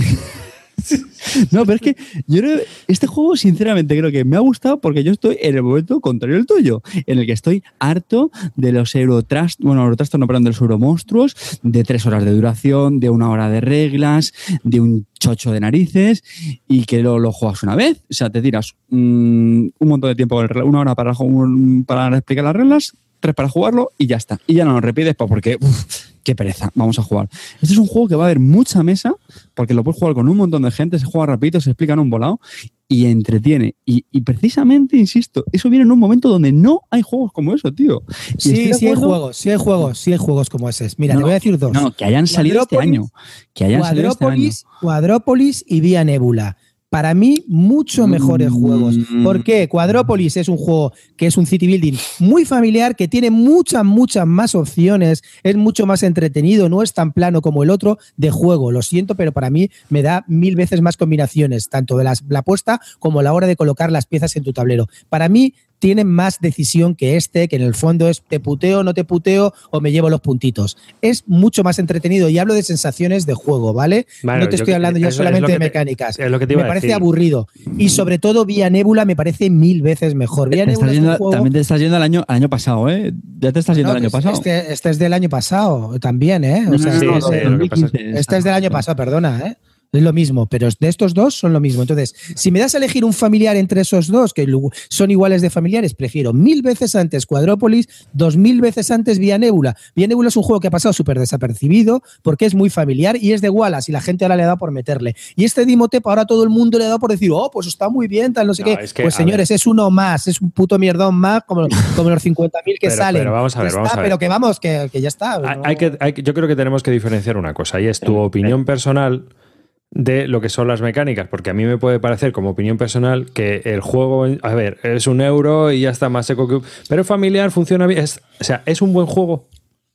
Sí, o sea, vamos a ver, yo no digo que sea un mal juego. Si es que bueno, digo mierdón, cuando digo, cuando digo mierdón, escúchame, cuando digo mierdón, muchas veces troleo. Es decir, yo lo que os estoy diciendo y lo que quiero que os quedéis que es un juego que está bien, pero que no es nada más. Que todo el mundo, cuando siempre cuando habla, ah, pues este juego no destaca por nada. Pues esto es efectivamente, no hay nada que lo saque de, de lo que, siempre critica Carte cuando habla de los juegos. Ah, pues esto es un euro más. Pues este sí que es un euro más. No tiene nada especial. Es lo típico de hacer una acción por turno y colocarlo luego en un sitio donde te da mayorías. Es que no tiene nada más. Nadie ha dicho Está bien hecho. nadie nadie ha puesto los altares. Hemos dicho que es un euro bien construido y que funciona y de los que no hay. Y tú has dicho dos más, pero es que solo hay tres. Y, Ulm, además. Ulm es otro. Ulm, para mí mejor aún. Voy a decir, voy a, voy a decir una cosa. Eh, algo que yo me estoy meditando últimamente. Aquí en Bislúdica, bueno, y en todas partes, bueno, aquí somos muy críticos y decimos, este juego es un mierdón. Pero es que cometemos un fallo porque este juego lo hemos jugado y es bueno. Y tú puedes decir, es un mierdón y me parece un mierdón, pero es que hay un montón de mierda más grande que ni siquiera te dignas a probar porque lo consideras una mierda sin siquiera ver el título. Y eso es así, eso es cierto, no me digas que no. Y, y, somos crueles con los juegos que probamos y no nos gustan, cuando hay un montón, miles de juegos que ni siquiera nos dignamos a probar porque me haríamos encima del cartón. Vamos a ver, yo tengo clarísimo una cosa. A mí, yo no, no soy tibio en las críticas. Nunca diréis para mí, este, pues para el público adecuado sí que puede. No, yo nunca voy a hacer así. Lo siento, soy visceral. Siempre os lo he dicho. Yo en las críticas trato de ser, como soy yo. Soy así impulsivo, soy sesgado, soy subjetivo, porque en realidad es mi opinión. Y como yo valoro muchísimo mi opinión, es la que yo pienso que es, pero que yo, por supuesto, respeto lo de los demás. Que Carte dice que es un buen juego pues adelante, no me voy a pegar de tortas con él, me parece, lo puedo trolear si quiere o él me troleará a mí, pero no me enfado y no pasa nada. Y no pasa nada porque diga que es un mierdón, chicos, no os asustéis de la palabra mierdón, no es un problema. Es un juego que está bien, sí, pero ya te digo que no me destaca entre toda la mierda general que está saliendo últimamente. Pues ya está, un juego que lo jugarías otra vez, pues sí, pero si puedo jugar otra cosa, pues siempre diré, ¿por qué no jugamos a, a otra cosa que no sea este. Pero bueno, ya te digo que es jugable, que es familiar, pues vale, pues también, pero que no, no sé. Me dices, tres juegos mejores que este, Ulm. Vía Nebula y Cuadrópolis. ¿Alguna cosa más necesitáis, chicos? Ya está. No he probado ninguno, solo he probado este y me gustó. Pues ya está, bien, perfecto. No voy a, no voy a enfadar. has puesto un muy. Bueno, perdona, calvo, calvo, calvo. Sí, sí. Yo, yo quería relajar un poquito aquí el, ambiente, que os veo que estáis muy animados. Eh, yo quería deciros que estoy de acuerdo con los tres. Estoy de acuerdo con Arribas porque es un juego que está bien hecho, bien construido y vale para todos los públicos. Estoy de acuerdo con Carte porque efectivamente llega en un momento de juego en el que este tipo de juegos escasean. Y estoy de acuerdo con Clint Barton porque a pesar de que es un buen juego, a mí no me transmite nada. Me parece que es otro más de los que había antes. Sí, la partida me la pasé muy bien, me disfrutó mucho, está igual, pero me quedo muy seco. No me, no me da ese plus. Todos con los que jugué me dijeron, joder, esto es un, como un juego viejuno, qué bueno, qué tal y qué cual. Sí, ve, está bien, pero a mí no me mató, aunque le reconozco su valía, que me parece que es un juego que está muy bien hecho. Y por supuesto yo no le llamaría mierdón, porque como bien ha dicho Arribas, hay mucha mierda ahí fuera. No podemos ni ver, ni vamos, ni de, ni Que no nombramos, es que no la nombramos ni en el podcast porque no, ni nos dignamos a pensar en ella. Eh, si escucháis las palabras que he dicho, aparte de quedaros con la palabra mierdón, quiero decirte, es un juego que no me destaca por nada más. Pero ya os digo que es que como últimamente juego a tanta, tanta basurilla cósmica, pues. Pero este, si no pues te lo digo, realmente. realmente pero es que luego la gente se queda con que he dicho, este juego es un mierdón. No, vamos a ver, que yo os digo que, que vale, que lo jugaría, que tal, pero que no, no, me, que no me gusta más. Es más, ya está, chicos. Voy a añadir una última cosa. Voy a añadir una última cosa. Últimamente, de los últimos 15 juegos que me he comprado, todos me los he comprado para jugarlos en solitario. Todos. Y especialmente que el solitario sea bueno. Menos este. Porque este le llevo siguiendo mucho tiempo porque me pareció que era un tema que me, podía, que me podía cuadrar, que podía ser familiar, pero también podíamos jugar con jugones y que era un euro clásico que podía estar muy bien. Y, y por eso le, tenía en seguimiento y cuando lo vi a tiro me lo he comprado. O sea, para que veas que a, pesar de que me parecía que era un euro de los clásicos viejunos, sí pensé que pudieses, que podía ser bueno. Por eso me lo compré. Mira, chicos, yo lo que creo, yo lo que creo es que Devir ha hecho los deberes y le ha mandado a todos los reseñadores su copia gratuita y ahora están reseñando todos y nadie se atreve a decir que es más de lo mismo. No, no, no, no, estoy de acuerdo para nada. Vamos a ver. bueno, que no, vamos a ver, un poquito de troleo, joder, un poquito de troleo, coño. No, sí, es troleo, es troleo, pero yo quiero que estamos sencillísimo. La copia mía me la he comprado yo, eh, me la he comprado yo. Vamos a ver, yo también. Que Hombre, teniendo en cuenta que nosotros, a nosotros Devir no nos manda ni queremos que nos mande. Bueno, venga, que este es muy sencillo, chicos, que una cosa es lo que hemos dicho, que creemos que es un buen juego porque está muy bien diseñado y otra cosa es que a Calvo y a Clean no les gusta porque no les transmite nada y, y a Rivas y a mí, pues sí, no, nos ha gustado, nos ha transmitido, chimpum, pero ya está, cuestión de gusto.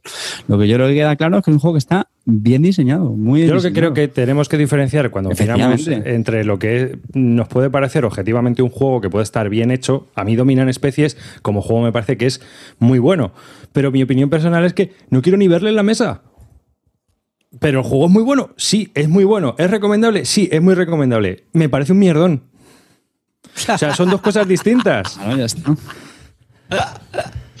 ¿Sabes? Una, una, Oye, y una cosa, tío, un juego que vale 35 pavos porque es por la caja, porque si ese es el típico juego que antes se vendía hace unos años a 20 euros en una caja de San Petersburgo, porque en realidad lleva cuatro tableros que se meten y, y, los cubos que son un poco más grandes de los normales. Pero a mí me parece que lo han puesto en la caja del Catán a venderlo a 35, ¿vale? Pero en realidad, por componentes, ese juego no vale ni 35. Ya os digo que es el típico juego que hubiera salido hace unos años en la caja de San Petersburgo a 20, 25 pavos. Y ya está, otra cosita más. Ahí, os lo dejo. Lo de siempre. El precio es porque la gente lo paga y punto, ya está. Pues eso, por, que sí. Por, culpa de gente como vosotras. Yo quería haceros una. haciendo amigos con Xavi Garriga. Te queremos, Xavi. Bueno, venga, yo quiero hacer una pregunta seria. Eh, el diseñador Phil Walker Harding. ¿Habéis probado alguno de sus otros juegos que he visto por aquí que también ha diseñado el cacao, que también salió hace poco? Un montón. Un montón. Sí, sí, salió el cacao. El cacao lo jugado en Villamayor. Hemos jugado al Dungeon Raiders, que también lo hemos jugado y es un juego que está bastante bien. El eh, Sushi Go, que creo que también ha tenido bastante éxito este juego. También lo he probado y está bien. Es un juego, ese sí que es muy familiar y está bien. Tiene, está, está correcto, está bien, está chulo. Y este es el que han, han anunciado ahora que va a sacar el, el famoso como es Parque de Osos, ¿no? Battle Park. Hmm. Ah, sí, el de la ilustración está famosa, Clement France, que es bastante demencial. Sí, pero que va a ser bastante. Light también, ¿no? Bastante light, sí, va a ser bastante light. Va a ser como una mezcla entre Zoloreto, Tetris. Príncipe, sí, sí, es un Zoloreto Tetris. Por lo que he leído y he visto. ¿Y recomendamos este diseñador entonces? Sí, no, es más, es más. Fíjate, voy a hacer un topic. Es más, esta, cualquiera que juegue a este va a amar el antiguo Egipto. Y no tengo más que recomendaros que estos dos libros que tengo aquí. Venga ya, tío. Pon cortinillas, cortinillas de, el, el, primero es. Me jodas, tío. El antiguo Egipto de Susaeta, que es una enciclopedia también así para niños, vale 15 euros en el campo, lo podéis comprar en cualquier sitio, en cualquier lado. No, tiene, fotos, ilustraciones y está muy bien, de verdad. Pinchar en el enlace de Amazon y, Este. Y otro de Tachen sobre Egipto y sus dioses y demás, que también está estupendo. Lo compré en el, en el VIP, este donde vas a comer, que tienen a la afuera 250.000 libros por 10 eurillos. Me lo pillé en un saldo de libros y os puedo decir que la verdad es que fue toda una, una verdadera revelación. Aparte de eso, hay una guía de Christian Ya, y esto ya es serio, hay una guía de Christian Ya sobre el antiguo Egipto. Si vais a visitar, ¿cuál es ese? Espera, está aquí el. Escucharme, el mejor libro sobre Egipto, fuera de coña, la mejor introducción. Venga, luego. Es todo lo que debes saber sobre el antiguo Egipto de Luis González González, de Lautirar Nautilus, que es, no generalmente no me suele gustar nada porque los libros de breve historia son muy, muy básicos, pero este es brutal, brutal de bueno. Muy, muy recomendable. Brutal. No, el, eh, hay uno de Cristian ya que es muy chiquitito, es una pequeña guía, es una guía sobre el antiguo Egipto y es como una guía de viaje. Si vais de viaje o lo que sea, es muy recomendable comprarlo porque te cuenta cosas que no se cuentan en las guías normales y está, está muy chulo, está muy entretenido. Así que, bueno, nada, después de este momento chorra que se me ha ocurrido trolear. Dice el círculo de lectores. Sí, eh, no, es que, es que me acuerdo, digo, a ver, la voy a liar. Eh, así que hemos estado hablando de Inhotep, no nos hagáis ni caso con esto, de dos a cuatro jugadores y media orilla, 40 minutos de duración. Y bueno, Carte, dime, ¿tú qué tienes? ¿Qué tienes ahí? ¿De, qué, libro nos vienes a hablar hoy? No, pues que no se preocupe, que no se preocupe la audiencia, que creo que del juego que voy a hablar, que yo sepa, no hay libros, o no sé. Bueno, bueno, vamos a ello, ¿eh? Venga, de... O cómics. Yo, si eso está pesado, digo, lo mismo de cómics. Bueno, pues yo quiero hablar de un juego que también salió el, año pasado, en 2016, eh, no es el típico juego que yo creo que se anuncia en Essen, pero sí que salió por esas fechas, si no recuerdo mal. Estoy hablando de Mex vs. Minions. Es un juego cooperativo los diseñadores, la verdad es que son bastantes, así que lo que sí que voy a destacar es que esto es un juego. No, no diga los diseñadores, di los números de jugadores y la, duración. y ya voy a decir los números de los diseñadores, estoy diciendo que lo que sí quiero destacar es que esto lo, lo, sacó Riot Games, que es una empresa muy famosa de, videojuegos, sobre todo porque sonará el League of Legends, ¿vale? Que este es un, videojuego famosísimo que se monta en unos torneos de la leche, que es que se juegan por equipos. Y, y bueno, pues el juego creo que está ambientado en, pues un poco en ese, en ese universo, ¿vale? Es un juego cooperativo de dos a cuatro jugadores. Y cada uno de nosotros lleva pues, una especie de personajillo, es un poco raro de definir, es como una especie de duende muy simpaticón, que lo que va montado es en, en, un mech, ¿vale? Es una especie de robot que acaban de construir. Y pues tenemos que hacer misiones a lo largo de una campaña pues sobre todo lo que vamos es eh, aplastando y machacando pues un montón, un montón de minions que ponemos en el, en el tablero, ¿vale? Como digo, el juego es, eh, se juega con una campaña a través de diferentes escenarios y bueno, pues el, cada escenario pues tiene, tiene un tablero modular, por donde se van poniendo los bichos, donde salimos, donde tenemos que conseguir el objetivo y bueno, pues un poco todo eso. La mecánica es muy sencilla, es de programación de, acciones, ¿vale? Que es, pues, son las órdenes que le vamos a dar a, nuestro mech y que mm, te va a recordar perfectamente a Robo Rally, ¿vale? Si la habéis jugado, pues es el típico que hay unas cartas donde cada carta te dice qué es lo que hace tu mech, si haces un giro, si avanzas, si atacas, y eso lo vamos poniendo en una serie de huecos, pues un poco como se hace también en el Space Alert, ¿no? Que son numerados y tal. Y, una cosa muy interesante de este juego es que esas acciones eh, se van adquiriendo a lo largo de, en un draft, ¿vale? O sea, en el, turno, pues hacen un draft de acciones y entonces los jugadores un poco se ponen de acuerdo de qué cartas, oye, déjame a esta que necesito para atacar, déjame esta a mí otra que me viene bien para avanzar. Y eso, pues la verdad es que está chulo, porque además las cartas, si las vas acumulando las de un mismo tipo, pues se potencian, ¿vale? O sea, ya digo, algunos son para mover, pues si potencias varias cartas, pues te permiten mover con mayor flexibilidad. Calvo. No, no, que lo más importante de todo esto que se te está olvidando decir es que esa selección se hace con tiempo. Sí, sí, sí, sí. Claro, claro, tienes un estrés ahí para elegir las cartas. Venga, venga, rápido, vamos. Eso está, eso está Se pone el tiempo y entre todos hay que elegir las cartas. Entonces, y son 30 segundos. Entonces, tienes que ir bastante claro de lo que quiere. Que, eh, o sea, es, ojo, cuidado. Nada, nada, entonces, eh, bueno, pues nada, cada campaña tiene un objetivo, ¿no? Y, nada, pues los jugadores luchan, luchan por eso, ¿vale? Entonces, ¿qué me gusta mucho de este juego? Bueno, es lo primero que decir este juego, es, imposible no, no destacar otra cosa, es la absoluta espectacular producción que tiene. O sea, es, es magnífico. O sea, el juego, cada match tiene una miniatura prepintada muy, muy, muy bonita, muy simpática. Y luego los minions que son unas figuritas que estas sí que no están pintadas, pero tienen como un, sombreado de esto que le queda bastante chulo. Incluso hay varios modelos de Minion, creo que son como cuatro modelos diferentes. Vale, los Minions son, pues son como unos bichillos que llevan una espada, un escudo, que son un poco los que vamos ahí masacrando porque son los que nos dificultan, ¿no? Y consigamos la misión. Y bueno, es, espectacular. El, cartón es muy bueno, las ilustraciones son preciosas. O sea, me encanta el arte de, este juego. O sea, se nota que aquí tenemos detrás, pues hombre, una, empresa como Riot Games, que me imagino que tendrán un presupuesto para diseñar es brutal para esto. Pero es que por si esto fuera poco, este juego contiene literalmente el mejor inserto que he visto. Y diréis, joder, macho, vaya, vaya pijada, qué chorrada. No, no, no, no.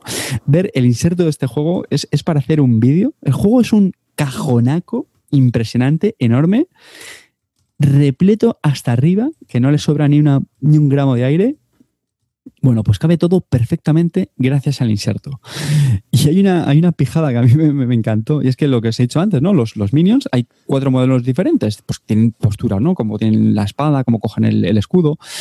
Y, y el hueco en el inserto está hecho de tal manera que da igual la pose que tenga, que cabe en todos los huecos, ¿vale? Es una pijada, entonces no tienes que estar, a ver, este, este lo pones aquí, no, tiene que haber, no, no, no, no, da igual, coges el minion, lo guardas y ya está. Minions, por cierto, me parece que tienen como 100 miniaturas, o sea, es una pasada la cantidad de bichos que tiene y además te viene la de un, boss, un tocho, usa un, monstruo muy tocho que también que es también espectacular. Bueno, es la producción. La producción ya ponen por eso y el, precio, que son como unos 80 euros, de verdad que merece la pena. A ver, sobre el juego, mm, me encanta. Me encanta que es muy sencillo de reglas, se explica muy rápidamente. Enseguida aprendes a jugar. Si has jugado a Robo Rally, prácticamente es que ya sabes cómo a todo. La forma de mover los minions, la, la inteligencia artificial es muy, muy, muy sencilla también. Es muy divertido, ¿vale? Es un juego cooperativo muy divertido por, por, lo que ha comentado antes Calvo, porque a veces tienes esos momentos de estrés para planificar las acciones. Luego, cuando te hacen un daño, recibes unas cartas que lo que te hacen es que te machacan las acciones. Entonces, ¿qué pasa? Que tú te vas ahí construyendo tus posibles acciones, pero de repente te llega un daño que lo que te obliga es girar a la derecha y eso ya tienes que volver a cuadrarte del movimiento y eso también es bastante, bastante chulo. Es un juego cooperativo que yo creo que tiene poco efecto líder, o muy, muy, muy poco. Por lo que digo, porque cada uno tiene que hacer su, su, con sus acciones. O sea, no es el típico cooperativo de, eh, no, fulano, tú vas a hacer esto. A ver, sí que hay ese momento de debate, ¿no? Donde nos ponemos un poquito de acuerdo. Pero, bueno, mm, no puedes controlar todas las acciones que hace cada uno, ¿vale? En su panel, porque no, no, te puedes mirar a verlas. Entonces, al final, cada uno un poco acaba tirando por su lado, ¿no? Sí que hay una coordinación entre todos, pero yo no diría que es un cooperativo con mucho efecto líder. Yo creo que tiene más, más bien poco. Eh, luego hay escenarios en los que sale un boss que es también súper divertido porque tiene unas acciones muy chulas, cada vez se van haciendo más complicadas. De hecho, la dificultad en este juego a mí sinceramente me parece bastante correcta. Es, bastante, es bastante mola. No es imposible las misiones, pero cuestan, cuestan. Y ya digo, los escenarios estos con el boss, que cada vez haciendo más tocho, mola mucho. Cosas que me gustan menos. He hecho en falta que las misiones, también es verdad que no jugaba muchas, ¿vale? Quiero que ya como unas tres escenarios diferentes. Tampoco son muy, muy distintos entre sí. ¿Vale? Son un poco los típicos de lleva este objeto a tal de localización, tienes que pasar por aquí para activar tres cosas. Mm, está bien, ¿vale? Te lo pasas bien, pero sí me gustaría que fueran un poquito más diferentes. ¿Vale? Y otra cosa que también echaría en falta es eh, un efecto de campaña en el sentido que cuando termines un escenario molaría que tuviera algún tipo de consecuencia en las siguientes misiones. Vale, por ejemplo, el Arcadia Quest que había comentado antes Calvo sobre el, con las minis, pues por ejemplo a mí me gusta mucho pues que vas adquiriendo, ¿no? Pillabas como eh, objetos, ¿no? Que los, te servían para las siguientes misiones y cosas así. Eso en un juego donde todo es una campaña, pues hombre, yo creo que molaría, ¿no? Que pudieras hacer... Que fuera más legacy. Efectivamente, tiene un poquito más legacy. El juego también es verdad que tiene como unas acciones independientes, cada personaje tiene sus propias acciones que las puedes elegir y se van activando a lo largo de la, de la campaña y eso también mola bastante, ¿vale? Porque te sirve para ayudar a los otros jugadores. Ya digo, tiene bastantes cosas muy, muy, muy chulas este juego.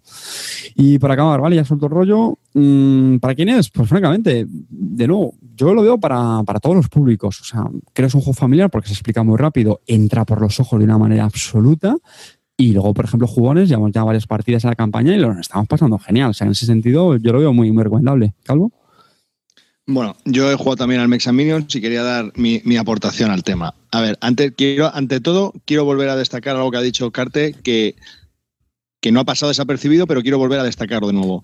Y es los componentes. De verdad, chicos, yo no he visto algo igual en mi vida. Cuando abrimos la caja, estamos todos en silencio alucinados con los. Yo no daba crédito, digo, esto, esto, esto no es real. O sea, si le tengo que poner una nota del 1 al 10, le pongo un 11. Y os lo digo en serio, o sea, no he visto algo igual y no creo que vea algo igual. Es desmesurado en los juegos de mesa. Nunca se ha visto algo igual. Es de otra galaxia. No, no, en serio, no os riáis. O sea, de verdad, ver un vídeo si podéis de un unboxing o algo, es que vais a flipar. Es algo de otra galaxia. O sea, no, deberían de haberse gastado tanto dinero en esto. Pero sale una luz así, como en Pulp Fiction, cuando abre la maleta y un... Pues le falta eso, en serio.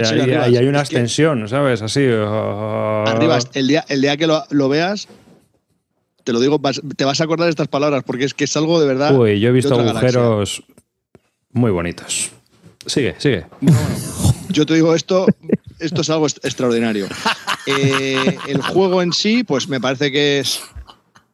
Me parece que es muy, muy bueno, eh, que está bastante bien, pero no me termina de enamorar. Me gustaría saber si se tiene un generador de escenarios o si se pueden jugar las misiones solas. Porque creo que una vez te hayas pasado la campaña, creo que este juego ya no se me da la sensación de que no tiene más. ¿Tú te acuerdas de si se podían jugar escenarios sueltos o si tenía un generador de escenarios? Pues la verdad es que no.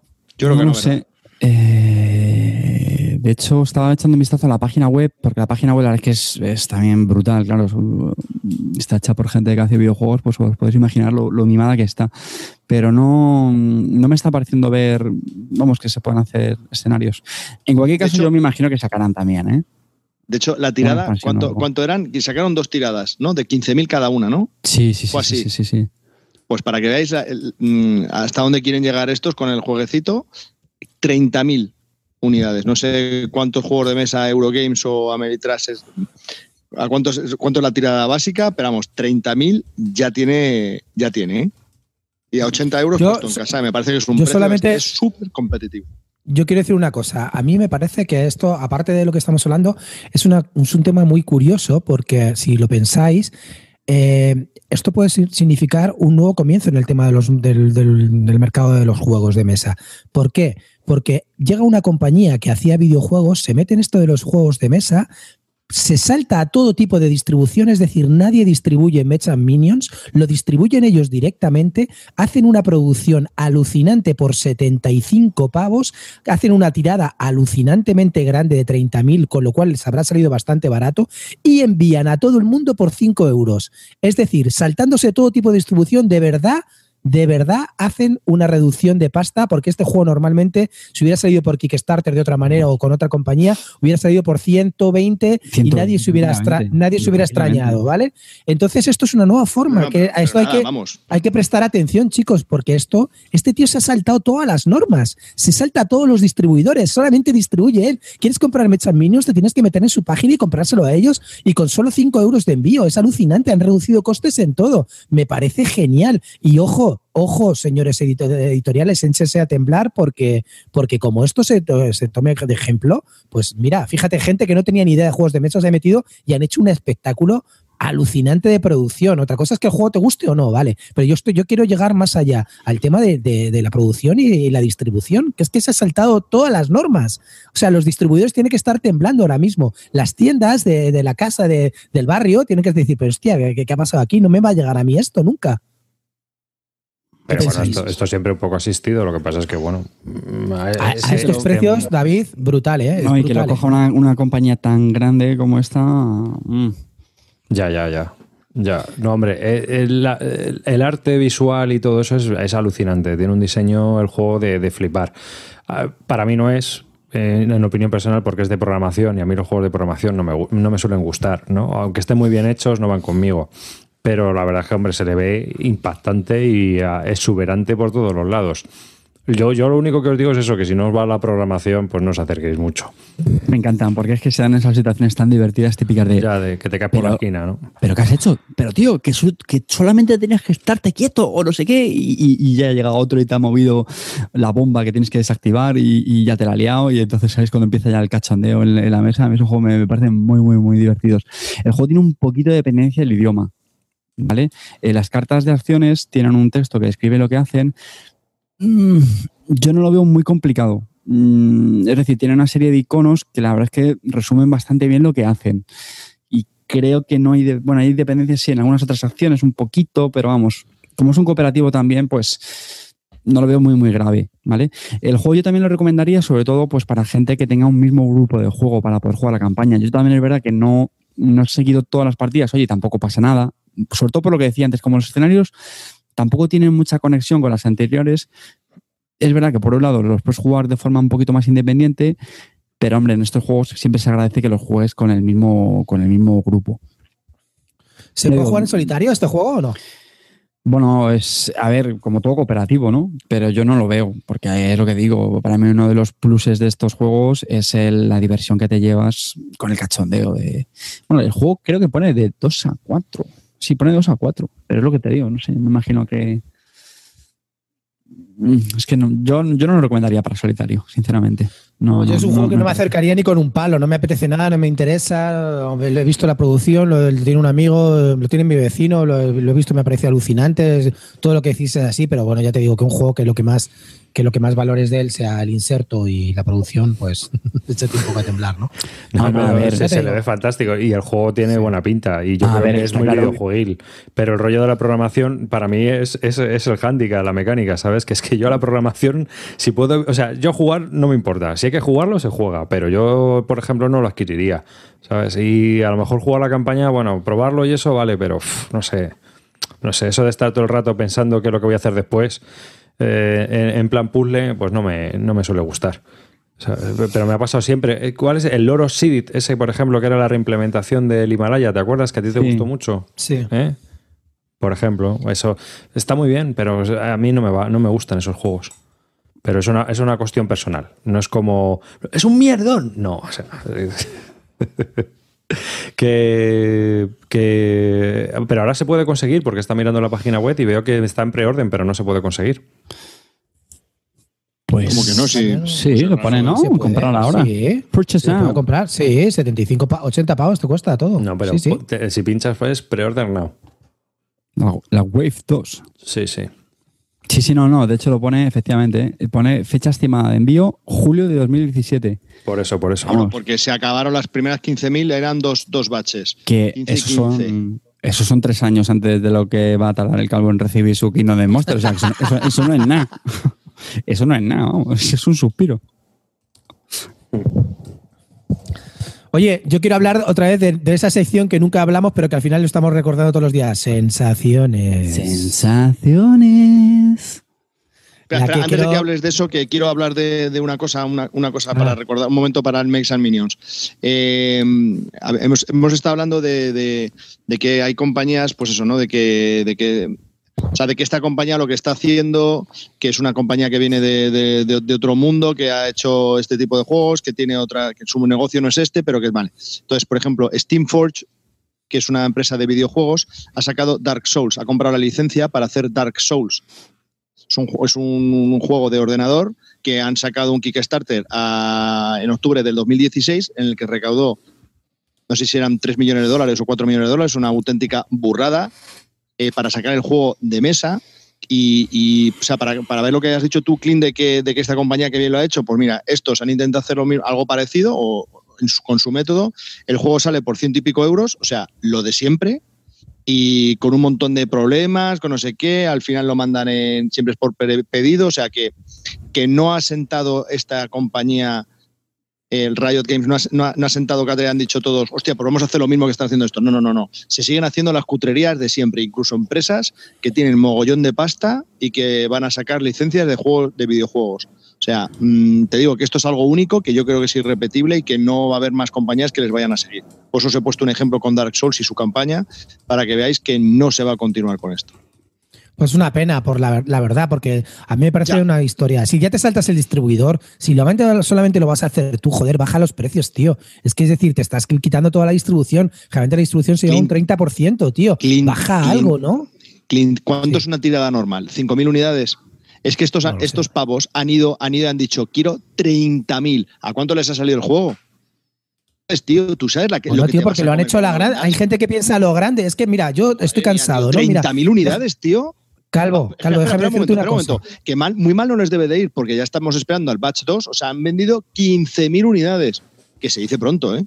Claro, pero yo lo, yo lo que te quería comentar, mira, eh, la gente que habla de los Kickstarter, estoy cansado de los Kickstarter, lleva, ¿cuántos llevamos, Carlos, retrasados? Todos. Luego la gente habla de Stone Meyer.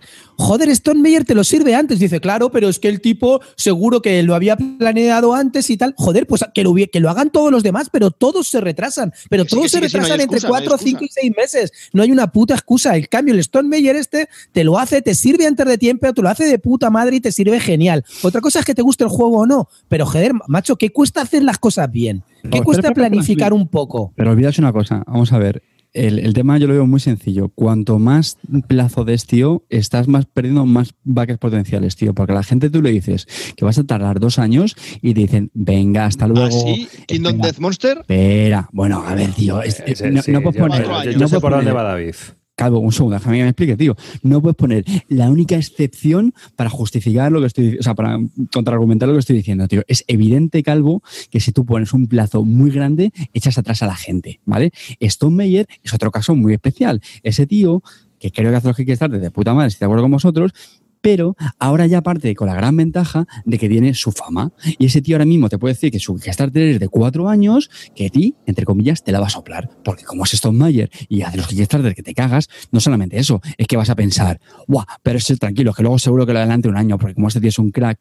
La inmensa mayoría de la gente que saca en los Kickstarter no es Stone Mayer, señores, no tiene esa fama. Y cuando tú vas a vaquear, Uf, no sé cuántos meses, un año. No, quita, quita. Y ese es el problema, tío. Es evidente cortan plazos y si ya se retrasa, pues mira, pues mala suerte, no te preocupes que ya te llegará. Chimpún, ya está. Eso es Kickstarter, tío. Claro. Sí, sí, sí. No, no, sí, yo lo tengo clarísimo. Cada, día, cada, vez me meto menos. Cada vez me meto menos en Kickstarter por esta mierda. Estoy cansado de los retrasos, tío. El, el, el, Seven Continent me tenía que haber llegado en octubre del año pasado, desde hace un año y que ya hice el pre-order. Me va a llegar con dos años prácticamente de retraso. Me lo estás contando a mí que estoy esperando a High Frontier, tercera edición. Son cosas que dices, pero macho, tío, joder, es verdad. No, no, no. Y hay, y hay juegos que, llevamos con retrasos de 5 o 6 meses, no sé, llevo un montón. El, este, el Time of el, no time for This War, of Mine. This War of Mine, que parecía que lo iban a servir ya, no sé qué, que estaba todo hecho, que habían hecho un montón de copias, se había vendido súper bien. ¿Y cuánto, cuánto se van a retrasar? Otros 4 o 5 meses más, ¿no? Sí, para julio. Calvo? Pero es que, macho, es Era para febrero era para febrero y lo van a servir en julio, sí lo sirven en julio. Porque claro, ahora, y es que todo el mundo siempre con la misma excusa, el año nuevo chino, el contenedor de no sé qué. Joder, macho, coño, planifica un poco, si no, no te metas, coño. Ya, pero es que tú sabes que eh, normalmente cuando tú te metes en logística, y eso tú estarás de acuerdo conmigo, todo añade tiempo, no hay nada que te lo acorte. Es decir, si tú tienes una fecha, eh, y esto lo sabemos tú y yo principalmente, ¿no, eh, Félix? Si tú, por ejemplo, dices el 1 de marzo, porque el 1 de marzo va a estar, pero como la de justa, sabes que a lo mejor el 1 de marzo no está, porque cualquier cosa que pase, lo que va a hacer es añadir tiempo, no acortarlo. Mira, yo a mis clientes eh, cuando me pide una producción, siempre le digo el peor escenario, el peor, cuando sé que no me va a retrasar la fábrica, salvo que se retrase pues porque ha caído un, rayo y ha partido una máquina, ¿sabes? Siempre digo el peor y luego les doy una alegría y le digo, ah, mira, pues esto te lo he adelantado dos semanas, tal, no sé qué, y me tiro el pegote. Pero yo siempre doy el peor escenario, siempre, y prefiero no hacer la venta y tener al tío que a lo mejor en la siguiente puede caer y ha visto que he sido honrado a, a tratar de vender a cualquier método y que falle y que al final me quede con mala fama. Yo soy así prefiero perder una venta para luego tratar de ganar tres eh, eh, en el futuro. Y no mentir a nadie. Es así. y yo trabajo así, pero bueno. Es leyenda, ¿cómo te precede? No, te lo estoy diciendo de verdad. Carte, no estoy, no, Carte, no estoy de acuerdo contigo. Bueno, ¿eh? pues, yo no estoy de acuerdo escribe, Escríbelo en un blog.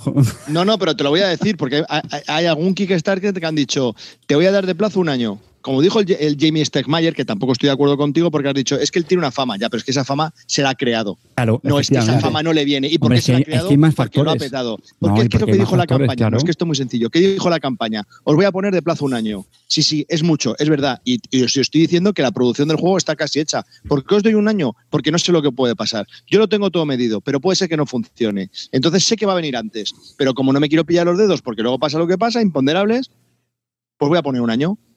¿Y qué pasó? que el último juego lo ha adelantado un te, mes. Te voy a contar también qué pasó. Lo que pasa es que luego hay otros factores, como pues las ilustraciones preciosas que tenía site y mil cosas más que se llaman campañas de marketing. Mira, esto es muy sencillo. La próxima vez que me hables de un Kickstarter y que me digas que no lo vas a vaquear porque se te han dado no sé qué plazo, me lo vas a grabar. y lo vamos a poner aquí en el podcast, tío. Nunca me voy a quejar del Bueno, pues como tú, tío, pero sí hay gente que es así, tío. Hay gente que le pasa eso. O sea, y coño, aquí nadie en Master, macho. ¿Quiénes nos llevan la, la mano a la cabeza cuando dijeron, es que lo entregan en 2020? Que me da igual los factores, me da igual que esté súper justificado. O sea, a mí me da igual. Pero yo me acuerdo de gente, es que es 2020, es que estamos locos, 2020. Pues eso le pasa a mucha gente, tío, que es evidente. Yo qué sé, si es como si te compras un piso sobre plano, tío. Esto lo entregamos en dos años. Venga, tío, hasta luego. Cuando lo tienes hecho ya me lo compraré. Cosas así. Bueno, venga. Med vs Minion, que es un juego de 2 a 4 jugadores y de 60 a 90 minutos de duración, que está en preorden y que, bueno, pues lo podéis adquirir en su página web. Muy recomendable.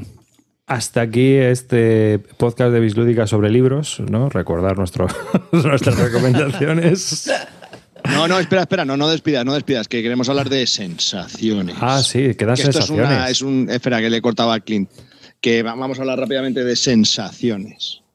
Hombre, vamos a hablar algo de unas sensaciones, ¿no? ¿Todos tenemos alguna sensación por ahí o no? Sí, sí, sí, claro. Muy rápido, muy rápido. Bueno, chicos, sensaciones es nuestra, es nuestra. Nuestra única sección. nuestra única sección que tenemos, que nunca se sabe cuándo saldrá y cuándo no. Y, y es que hablamos de juegos con solamente una partida. Y a veces sin partida. ¿Vale? Y no nos, y, nos enorgullecemos de ello. Bueno, pues yo jugué el otro día a un juego de mi amigo, del, diseñador preferido actual de, mi amigo Carte, que es Eklund. Y jugué al BIOS Genesis, ¿vale? Fue el peor horror de mi vida. Es como si hubiera vuelto a la clase de biología de segundo de BUP estaba jodidísimo porque odiaba la biología y empezaron a hablarme de la tirada eh, catalítica, de somos un virus que nos vamos haciendo no sé qué. Bueno, y al final el resulta que el tío se ha leído un puto libro de biología y decía, ¿qué hago? Pues este tocho que me he leído se lo voy a endiñar a, la gente que quiera jugar y se lo pongo así por portes y yo le voy diciendo y luego dicen que es temático. Pues claro, y que como solamente he creado dos juegos en mi vida y no sé crear juegos porque los hago para el culo, pues ¿qué hago? ¿Lo pongo como el Paz, como el Paz o lo pongo como el Neardental y el Greenland? Hostia, el Paz ya estoy sacando el Paz Renaissance. Pues venga, como el Neardental o el Greenland. Y te clava un tocho de biología ahí, por ahí con unos conceptos totalmente o sea, te lo juro, de ciencia ficción. A mí me lo estaba explicando el tipo y el tipo me lo intentaba explicar temáticamente, diciéndome todos los conceptos esos de Eklund de mierda, que en, el fondo es pongo un cubito rojo o un cubito amarillo. Pero, pero ellos me decían esas palabras ahí que no quiero ni recordar. Para mí fue un infierno de explicación de, de 45 minutos, sudor frío, otra vez con las clases de biología y hago no sé qué y luego te, te meto aquí en el virus y tú puedes. O sea, un coñazo, bueno, total, que jugamos y a la tercera ronda había tirado dos veces dos dados y no podía hacer nada más durante la partida. No podía hacer nada más. Es decir, en seis rondas tiré tres veces dos dados porque no podía hacer nada más. Eso es el juego de Eklund. Ole tus cojones, hijo de la gran puta. Va a jugar la próxima vez tu puta madre. Y mira que a mí Eklund me mola últimamente con el Paz Renaissance, me he reconciliado el Paz Porfiriana, incluso Neandertal o Greenland, me molan. Pero eso me pareció una tomadura de pelo de los putos gafas pastas que soy biología, me encanta tirada catalítica, me siento muy identificado. Vete a tomar por el culo, cabrón. Bueno, ya, ya me he encendido. Ya está. En serio, me parece una tomadura de pelo, tío, pero te lo juro. Estaba total, totalmente indignado, totalmente indignado. Meteros la puta biología en el culo, cabrón. A ver, cuando te leas un puto libro, no nos, no nos martirices con un juego, de verdad. Dos palabras te voy a decir. Te voy a decir dos palabras, Clint. Para ti, amigo, te voy a decir dos palabras. A ver, estudiado. Vamos a ver, o sea, quiero decirte que estoy hablando solamente de este juego, que vuelvo a decir que Eklund me está volviendo a gustar, que los packs me están volviendo a gustar, me los he vuelto a comprar, el pack porfiriano, el pack Renaissance, no estoy hablando de eso. Neandertal me gusta y el Greenland no me disgusta a pesar de que es un festival de dados, pero esto me pareció una tomadura de pelo, es decir, un tío que salió de un libro y no lo quería meter como cualquier cosa y como solamente se sabe de juego, pues nos enchufa uno y punto, ya ha tratado de hacer un juego y la gente que me diga que eso le gusta o que le puede ver temático, eso no me lo creo en la vida, de verdad, es irreal tratar de explicarle eso a alguien, irreal. Y que me diga que, sí, pues ya está. Vale, perdón. Tú no veías, eras una vez la vida, tío, lo bonita que era esa serie. Con las células, las mitocondrias. las amebas, tío, por El espermatozoide que salía por ahí. Tres rondas tirando dos dados, cojonudo. No puedo hacer nada. no, me han salido pares, no me han salido pares, no puedo hacer nada. Uh, bueno, bueno, espera, que me llevo dos cubitos. Vete a la mierda, coño. No, dos discos. Eran dos discos en vez de dos cubitos. Ah, los discos son ser muy buenos. Sí, eran cojonudos. Una, o sea, una tomadura de pelo para gafas, pastas, empollones de mierda, iros a la mierda. Mételo el puto juego en el culo. ¿Qué? de hecho, me compré el tapete, me, compré el Ecumplet, el Ecumplet que tiene todos los, que me lo dijo mi amigo David, que es un puto crack de aquí. David, eres un genio, te quiero, eres lo mejor, que me ayudas un montón con el, con, con el tema de los tapetes. Y una cosa que os digo, regalé el tapete al tipo que no lo tenía, me dijo, tío, toma, te lo regalo. De verdad, no quiero ver esto nunca más en mi vida. Ya está. Que Clint. catalizadores. Sí, por ahí veo catalizadores y me dan ganas de matar a Tabo. que, un, tema. Vosotros, todos los oyentes, sabéis lo que es hacer un clean, ¿no? O sea, clintear un juego es. tú te has comprado el juego, lo vendes y luego te lo vuelves a comprar. Bueno, pues Clint con, eh, con el BIOS este que acaba de probar, cuando había pedido los packs que le estaban viniendo por correo, llamó a la compañía para que, no viniese el correo. Ya no quiere ni los pas. O sea, los había clinteado, pero le había dado tanto, tanto asco que los devuelve ya antes de que le lleguen a su casa. Ni verlo. Oye, pero momento. Amarillo dice, en la greca te lo explico disfrazado de protozoo. Pues con desnudarse le vale, ¿no? Sí, sí, sí, sí. Que, que alguna sensación más sí, sí, yo, tengo, yo tengo dos, dos, sí, dos sensaciones más moderadas. Harry Potter Hogwarts Battle es un juego que salió el año pasado de dos a cuatro jugadores. Eh, es una campaña, se juegan los, los siete libros, las siete pelis. Son siete cajitas que vienen dentro de la caja y bueno, empiezas que con un deck building muy sencillito y se va incrementando, van saliendo los malos de cada libro, se van aumentando a los que han salido anteriormente y bueno, pues cada vez se hace la campaña un poquito más compleja, ¿no? Se van añadiendo, a medida que vas abriendo cajitas, se van añadiendo las cosas de lo anterior. Me ha parecido bastante correcto, me he quedado en la quinta, dicen que el juego brilla en la sexta y séptima, que es ya cuando se queda un juego, un deck building game bastante completo. Los tres primeros es bastante sencillo, no aportan nada, y a partir del quinto empieza a ser ya algo complicado. Y es curioso, cuanto menos curioso, y tengo muchas ganas de terminar la, la campaña. Eh, no tiene mucha dificultad y sí, y sí tiene mucho idioma. Y este está solo en inglés. Y es difícil de conseguir en Europa por problemas de licencias. Y eh, el otro del que os quería hablar es el Comanchería. Es un espera, espera, ¿qué, libro? dice, dice Tabo que qué libro recomiendas para este calvo. ¿Y la película? Pues la peli, mucho mejor la peli, donde, donde, va a parar.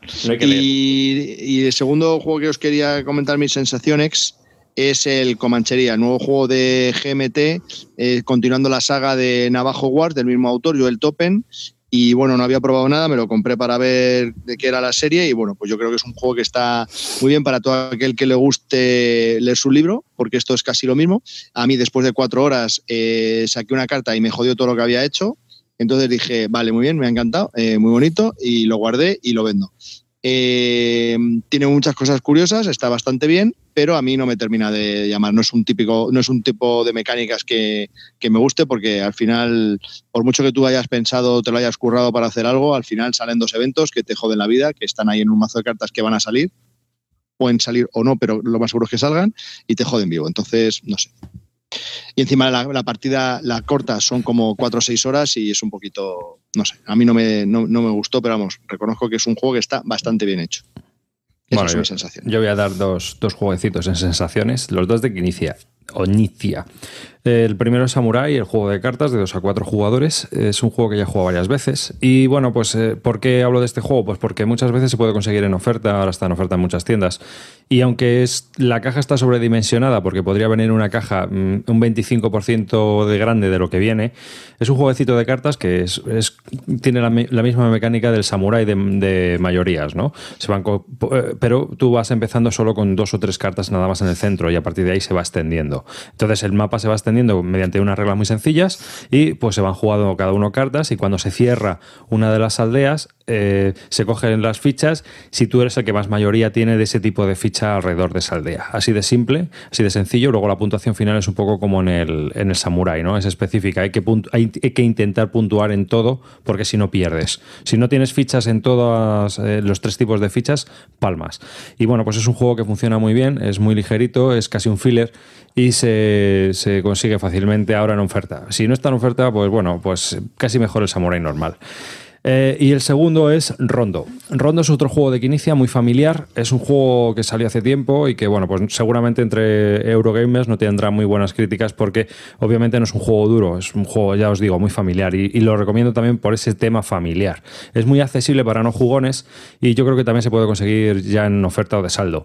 Y es un, juego en el que hay una especie de círculos que recuerdan un poco a lo del Trivial y vas colocando las fichas, unas fichas de póker de colores encima, cada uno mete la mano en una bolsa, saca sus fichas y las coloca en un atril. Y según vayas colocando tus fichas en el tablero, vas puntuando según los números que hay en, ese, en esa parte del círculo. Entonces, si tú pones una ficha roja en, el 5 rojo, puntúas un punto. Pero si pones tres fichas rojas, pues puntúas 15. ¿Por qué eh, os recomiendo este juego? Bueno, pues porque es un juego muy sencillo, muy simple, muy familiar, muy para no jugones, pero me está viniendo muy bien para practicar con mi hijo las sumas y eso pues ya me vale un potosí, ¿no? Entonces eh, está, es un juego que está muy chulo en ese sentido. Le, está, le hace sumar a los críos y vas tirando para adelante y encima el juego funciona y está bien. Tiene un lado del tablero que es, es un juego mucho más difícil, con mucha más eh, dificultad. Y bueno, pues eh, eso ya es para jugar un poco con más jugones. Obviamente no es un juego que yo sacaría con, solo jugones, pero sí es un juego que sí sacaría con gente que no es jugona y con gente que solo juega familiares, como por ejemplo en mi familia. Así que esos son mis dos jueguecitos de sensaciones. Eh, David, me preguntan pregunta para ti, ¿cuál es el mejor que inicia? Vamos, venga. No lo sé, me has pillado en frío. El RAM. cabrón. El Beowulf también está muy bien. Es que de Quinicia se puede hacer un, vamos, se puede hacer una, un especial. Para mí el mejor Quinicia es Samurai, sin duda. Oye, una cosa, una cosa, quiero comentar una anécdota que me ha pasado con Comanchería. ¿Me dejas hablar mi sensación, ah, por favor? Después, después, después. Te voy a hacer muy rápidas, te lo prometo. Después, No voy a hablar de Eklund, ¿vale? No, no, no, no, no, ya está, ya está. muy, muy, rápidas. Eh, Innovation, que es un juego que ya hemos hablado otras veces y hace poco lo volví a jugar y de verdad este juego yo creo que la primera nota que le puse fue un 4 o algo así y ahora voy por un 8. ¿Cómo me está gustando este juego? Cuanto más lo juego es el uno, vamos, de los paradigmas de juego de que hay que jugarlo muchas veces de forma seguida para poder disfrutarlo. Me mola mucho. Me da cuenta además de que estoy en una fase en la que me gustan mucho los juegos caóticos. ¿Y por qué? Porque me divierten, sí, es sencillo y al final esto de lo que se trata, de pasarlo bien. Me encanta este juego. Eh, también muy rápidamente, 21 mm, motines Art Edition. Eh, porque no me gustó. O sea, hacía mucho, bueno, en la primera versión antes de que lo publicaran lo probé hace muchísimo tiempo, cuando no llevaba mucho tiempo en esto y bueno, eh, cuando lo sacaron por fin esta edición no me gustó mucho y en esta última partida definitivamente lo siento, este juego no me parece nada recomendable. No creo que sea una cuestión de gusto, sino creo que es un juego que no tiene ningún sentido. Mm, te deja absolutamente frío. Es un set collection que el tema está pegadísimo. Es casi evidente lo que va a hacer cada jugador en cada turno. Nada, nada, no, no, no, lo recomiendo para nada. Y el Village of Valeria, Calvo, ¿no, ¿tú no has dicho nada de este? Bueno, muy rápidamente. Lo jugamos el otro día, la verdad es que me, gustó, me pareció bien, me pareció como una especie de Gloria Roma, pero como más, más intuitivo, más sencillo, un poquito más, no sé, bien. Si te gustan ese tipo de juegos, creo que tampoco te aporta mucho, pero no está mal. No son unas ilustraciones chulas. Bueno, bien. Seguiremos informando. Hola, Clint. Bueno, uh quería comentaros una cosilla. A ver, una cosa que me ha pasado eh, que, me ha subido la, bilis un poco, mm, más que con el clon. Bueno, no, más que con el seguro que no. Eh, me compré el Comanchería y llegó el paquete cuando a todos, ¿no? Cuando Calvo, también lo recibió Karajan, todos más o menos al mismo tiempo. Y resulta que abro mi juego Comanchería, extiendo el tablero para empezar la partida inicial y me encuentro en medio del tablero una, o sea, se me había abierto como la, parte del dibujo, se había ido para arriba y se me ha quedado un, trozo enorme en blanco, ¿vale? Me desespero, miro dentro de la cajita y me encuentro un papelito diciendo, GMT le dice que he, revisado personalmente cada uno de los componentes, no sé qué, y todo está en perfecto estado y lo, lo damos envasados ustedes en, en perfectísimas condiciones. Firmado Buchang, Bachang. Me cagué en el puto Bachan 37 veces. Hijo de la gran puta que revisaste el juego. No revisaste una puta mierda, cabrón, Bachan. ¿Qué coño estás haciendo? No me pongas luego encima esa, esa cosa firmada. No miraste una puta mierda porque eso, si despliegas el tablero, se ve a la primera, desgraciado. ¿Qué coño me estás diciendo, Bachán? Mentiroso, coño. Bachán de mierda. Y resulta que luego le digo, Calvo, ¿a ti quién te revisó el juego? Bachán. Y está, perfecto, sí. Cara ya No, no, yo también tengo una calva, ¿eh? Yo tengo una calva. El, el, puto Bachán. Puto Bachán, tío. A, partir de ahora nunca más le echaré la culpa a la bruja Lola. Le diré que, que esto, ¿quién lo, ¿quién lo ha hecho? ¿Bachán? ¿Quién tú lo has revisado? ¿Bachán? ¿Cómo me haces esto, Bachán? Joder, bueno, es un poco, lo estoy diciendo así un poco ya, un poco de coña. Perdón si os ofendéis. Pero, macho, Bachán, no me jodas, no revisaste una puta mierda, tío. ¿Qué estás haciendo? No me firmes luego esto diciendo que lo has revisado porque quedas peor. Luego sí que es verdad que les escribí un mail a GMT y me lo van a volver a enviar, no hay problema. Pero el cabrero te lo llevas y Bachan y te cagas en Bachan unas cuantas veces. y sobre todo cuando descubres que, descubres que todo el mundo, a todo el mundo le ha firmado Bachang, tío. Eh, Por favor, si habéis sufrido Bachang. Pero en la, foto, en la foto que enviaste no era Chang Bang. No, no era Bachang era Bachang, pero es que se ve que Bachang le está firmando a todos, a todos Dios. Por favor, mirad vuestros últimos juegos de GMT revisados por Bachang. A partir de ahora, Bachang para mí es el centro de mis iras. y con esto. escuchad un momento, perdonad un poco el lenguaje, que lo estoy diciendo de saltado y de broma y un poco teatralizado. No quiero que os penséis que va por esto, ¿eh? No, ya te lías, te lías. Y... Claro. Que, ya, pero tú y yo lo sabemos, pero los demás a lo mejor no, por eso te bueno, por eso quiero, quiero aclararlo, quiero aclararlo, que luego viene mal rollo y tal. Estoy haciendo un poco por troleo y cachondeo. No quiero luego malos rollos, que no, no quiero ese tipo de historia, ¿vale? Es cachondeo, por favor. Y si alguien le ha molestado, lo siento a la comunidad china, no era mi intención. Solamente me cago en Bachan, ¿vale? ya está. bueno, pues hasta aquí este podcast de Bislúdica.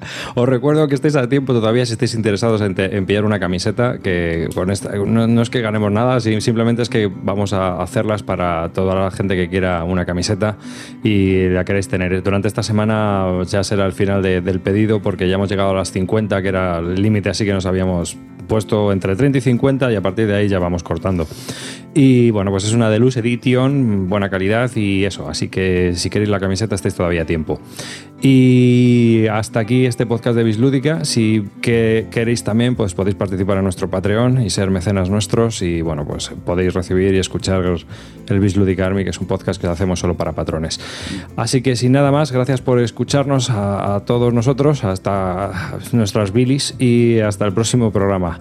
Un saludo de David Arribas y uh, chao. Chicos, muchas gracias. De nuevo pido perdón si alguien se ha sentido ofendido por los comentarios. Y simplemente quiero recordaros que Danke en familia, cada vez me lo paso mejor y muchas gracias por darnos este domingo y a toda la gente que está en el chat, que de verdad que me lo paso de muerte, solamente por estar en el chat y reírme como me hacéis reír. Muchas gracias, chicos. Y a, bueno, a los, a los oyentes espero que nos hagáis comentarios también con vuestras impresiones. ¿Vale? Gracias. Muchas gracias familia por estar ahí, a los que nos escucháis, a los que nos apoyáis y muy rápido, a los que recibáis las camisetas, yo creo también molaría que, que, la tuitearan, ¿no? Una foto con ella puesta. Yo sí, bastante, espérate, todavía no las hemos hecho cuando las empecemos a enviar. Cuando llegue el, container ahora mismo están saliendo de China. El, tal Bachan ese me ha dicho que las Las está haciendo Bachan, no me jodas. Si las hace Bachan me retiro, ¿eh? Cuando, el container ya salga de China, pase por Hamburgo, cruce los Pirineos y llegue ya a Móstoles, entonces tendréis las camisetas. Un besazo y recordad, ser felices. Sí, Bachang seguro que ha comprado 30 camisetas más para luego quemarlas y luego salen en YouTube ahí cuando quemando camisetas de biblioteca por tu culpa, cabrón. Que, no, muchas gracias y quiero que recordéis el programa de hoy como algo extraordinario porque ha sido el primer programa donde yo parezco normal. Gracias chicos por estar ahí. Os quiero a todos eh, y bueno, nos vemos en el siguiente programa donde ya seguramente no seré normal. Chao. Chao.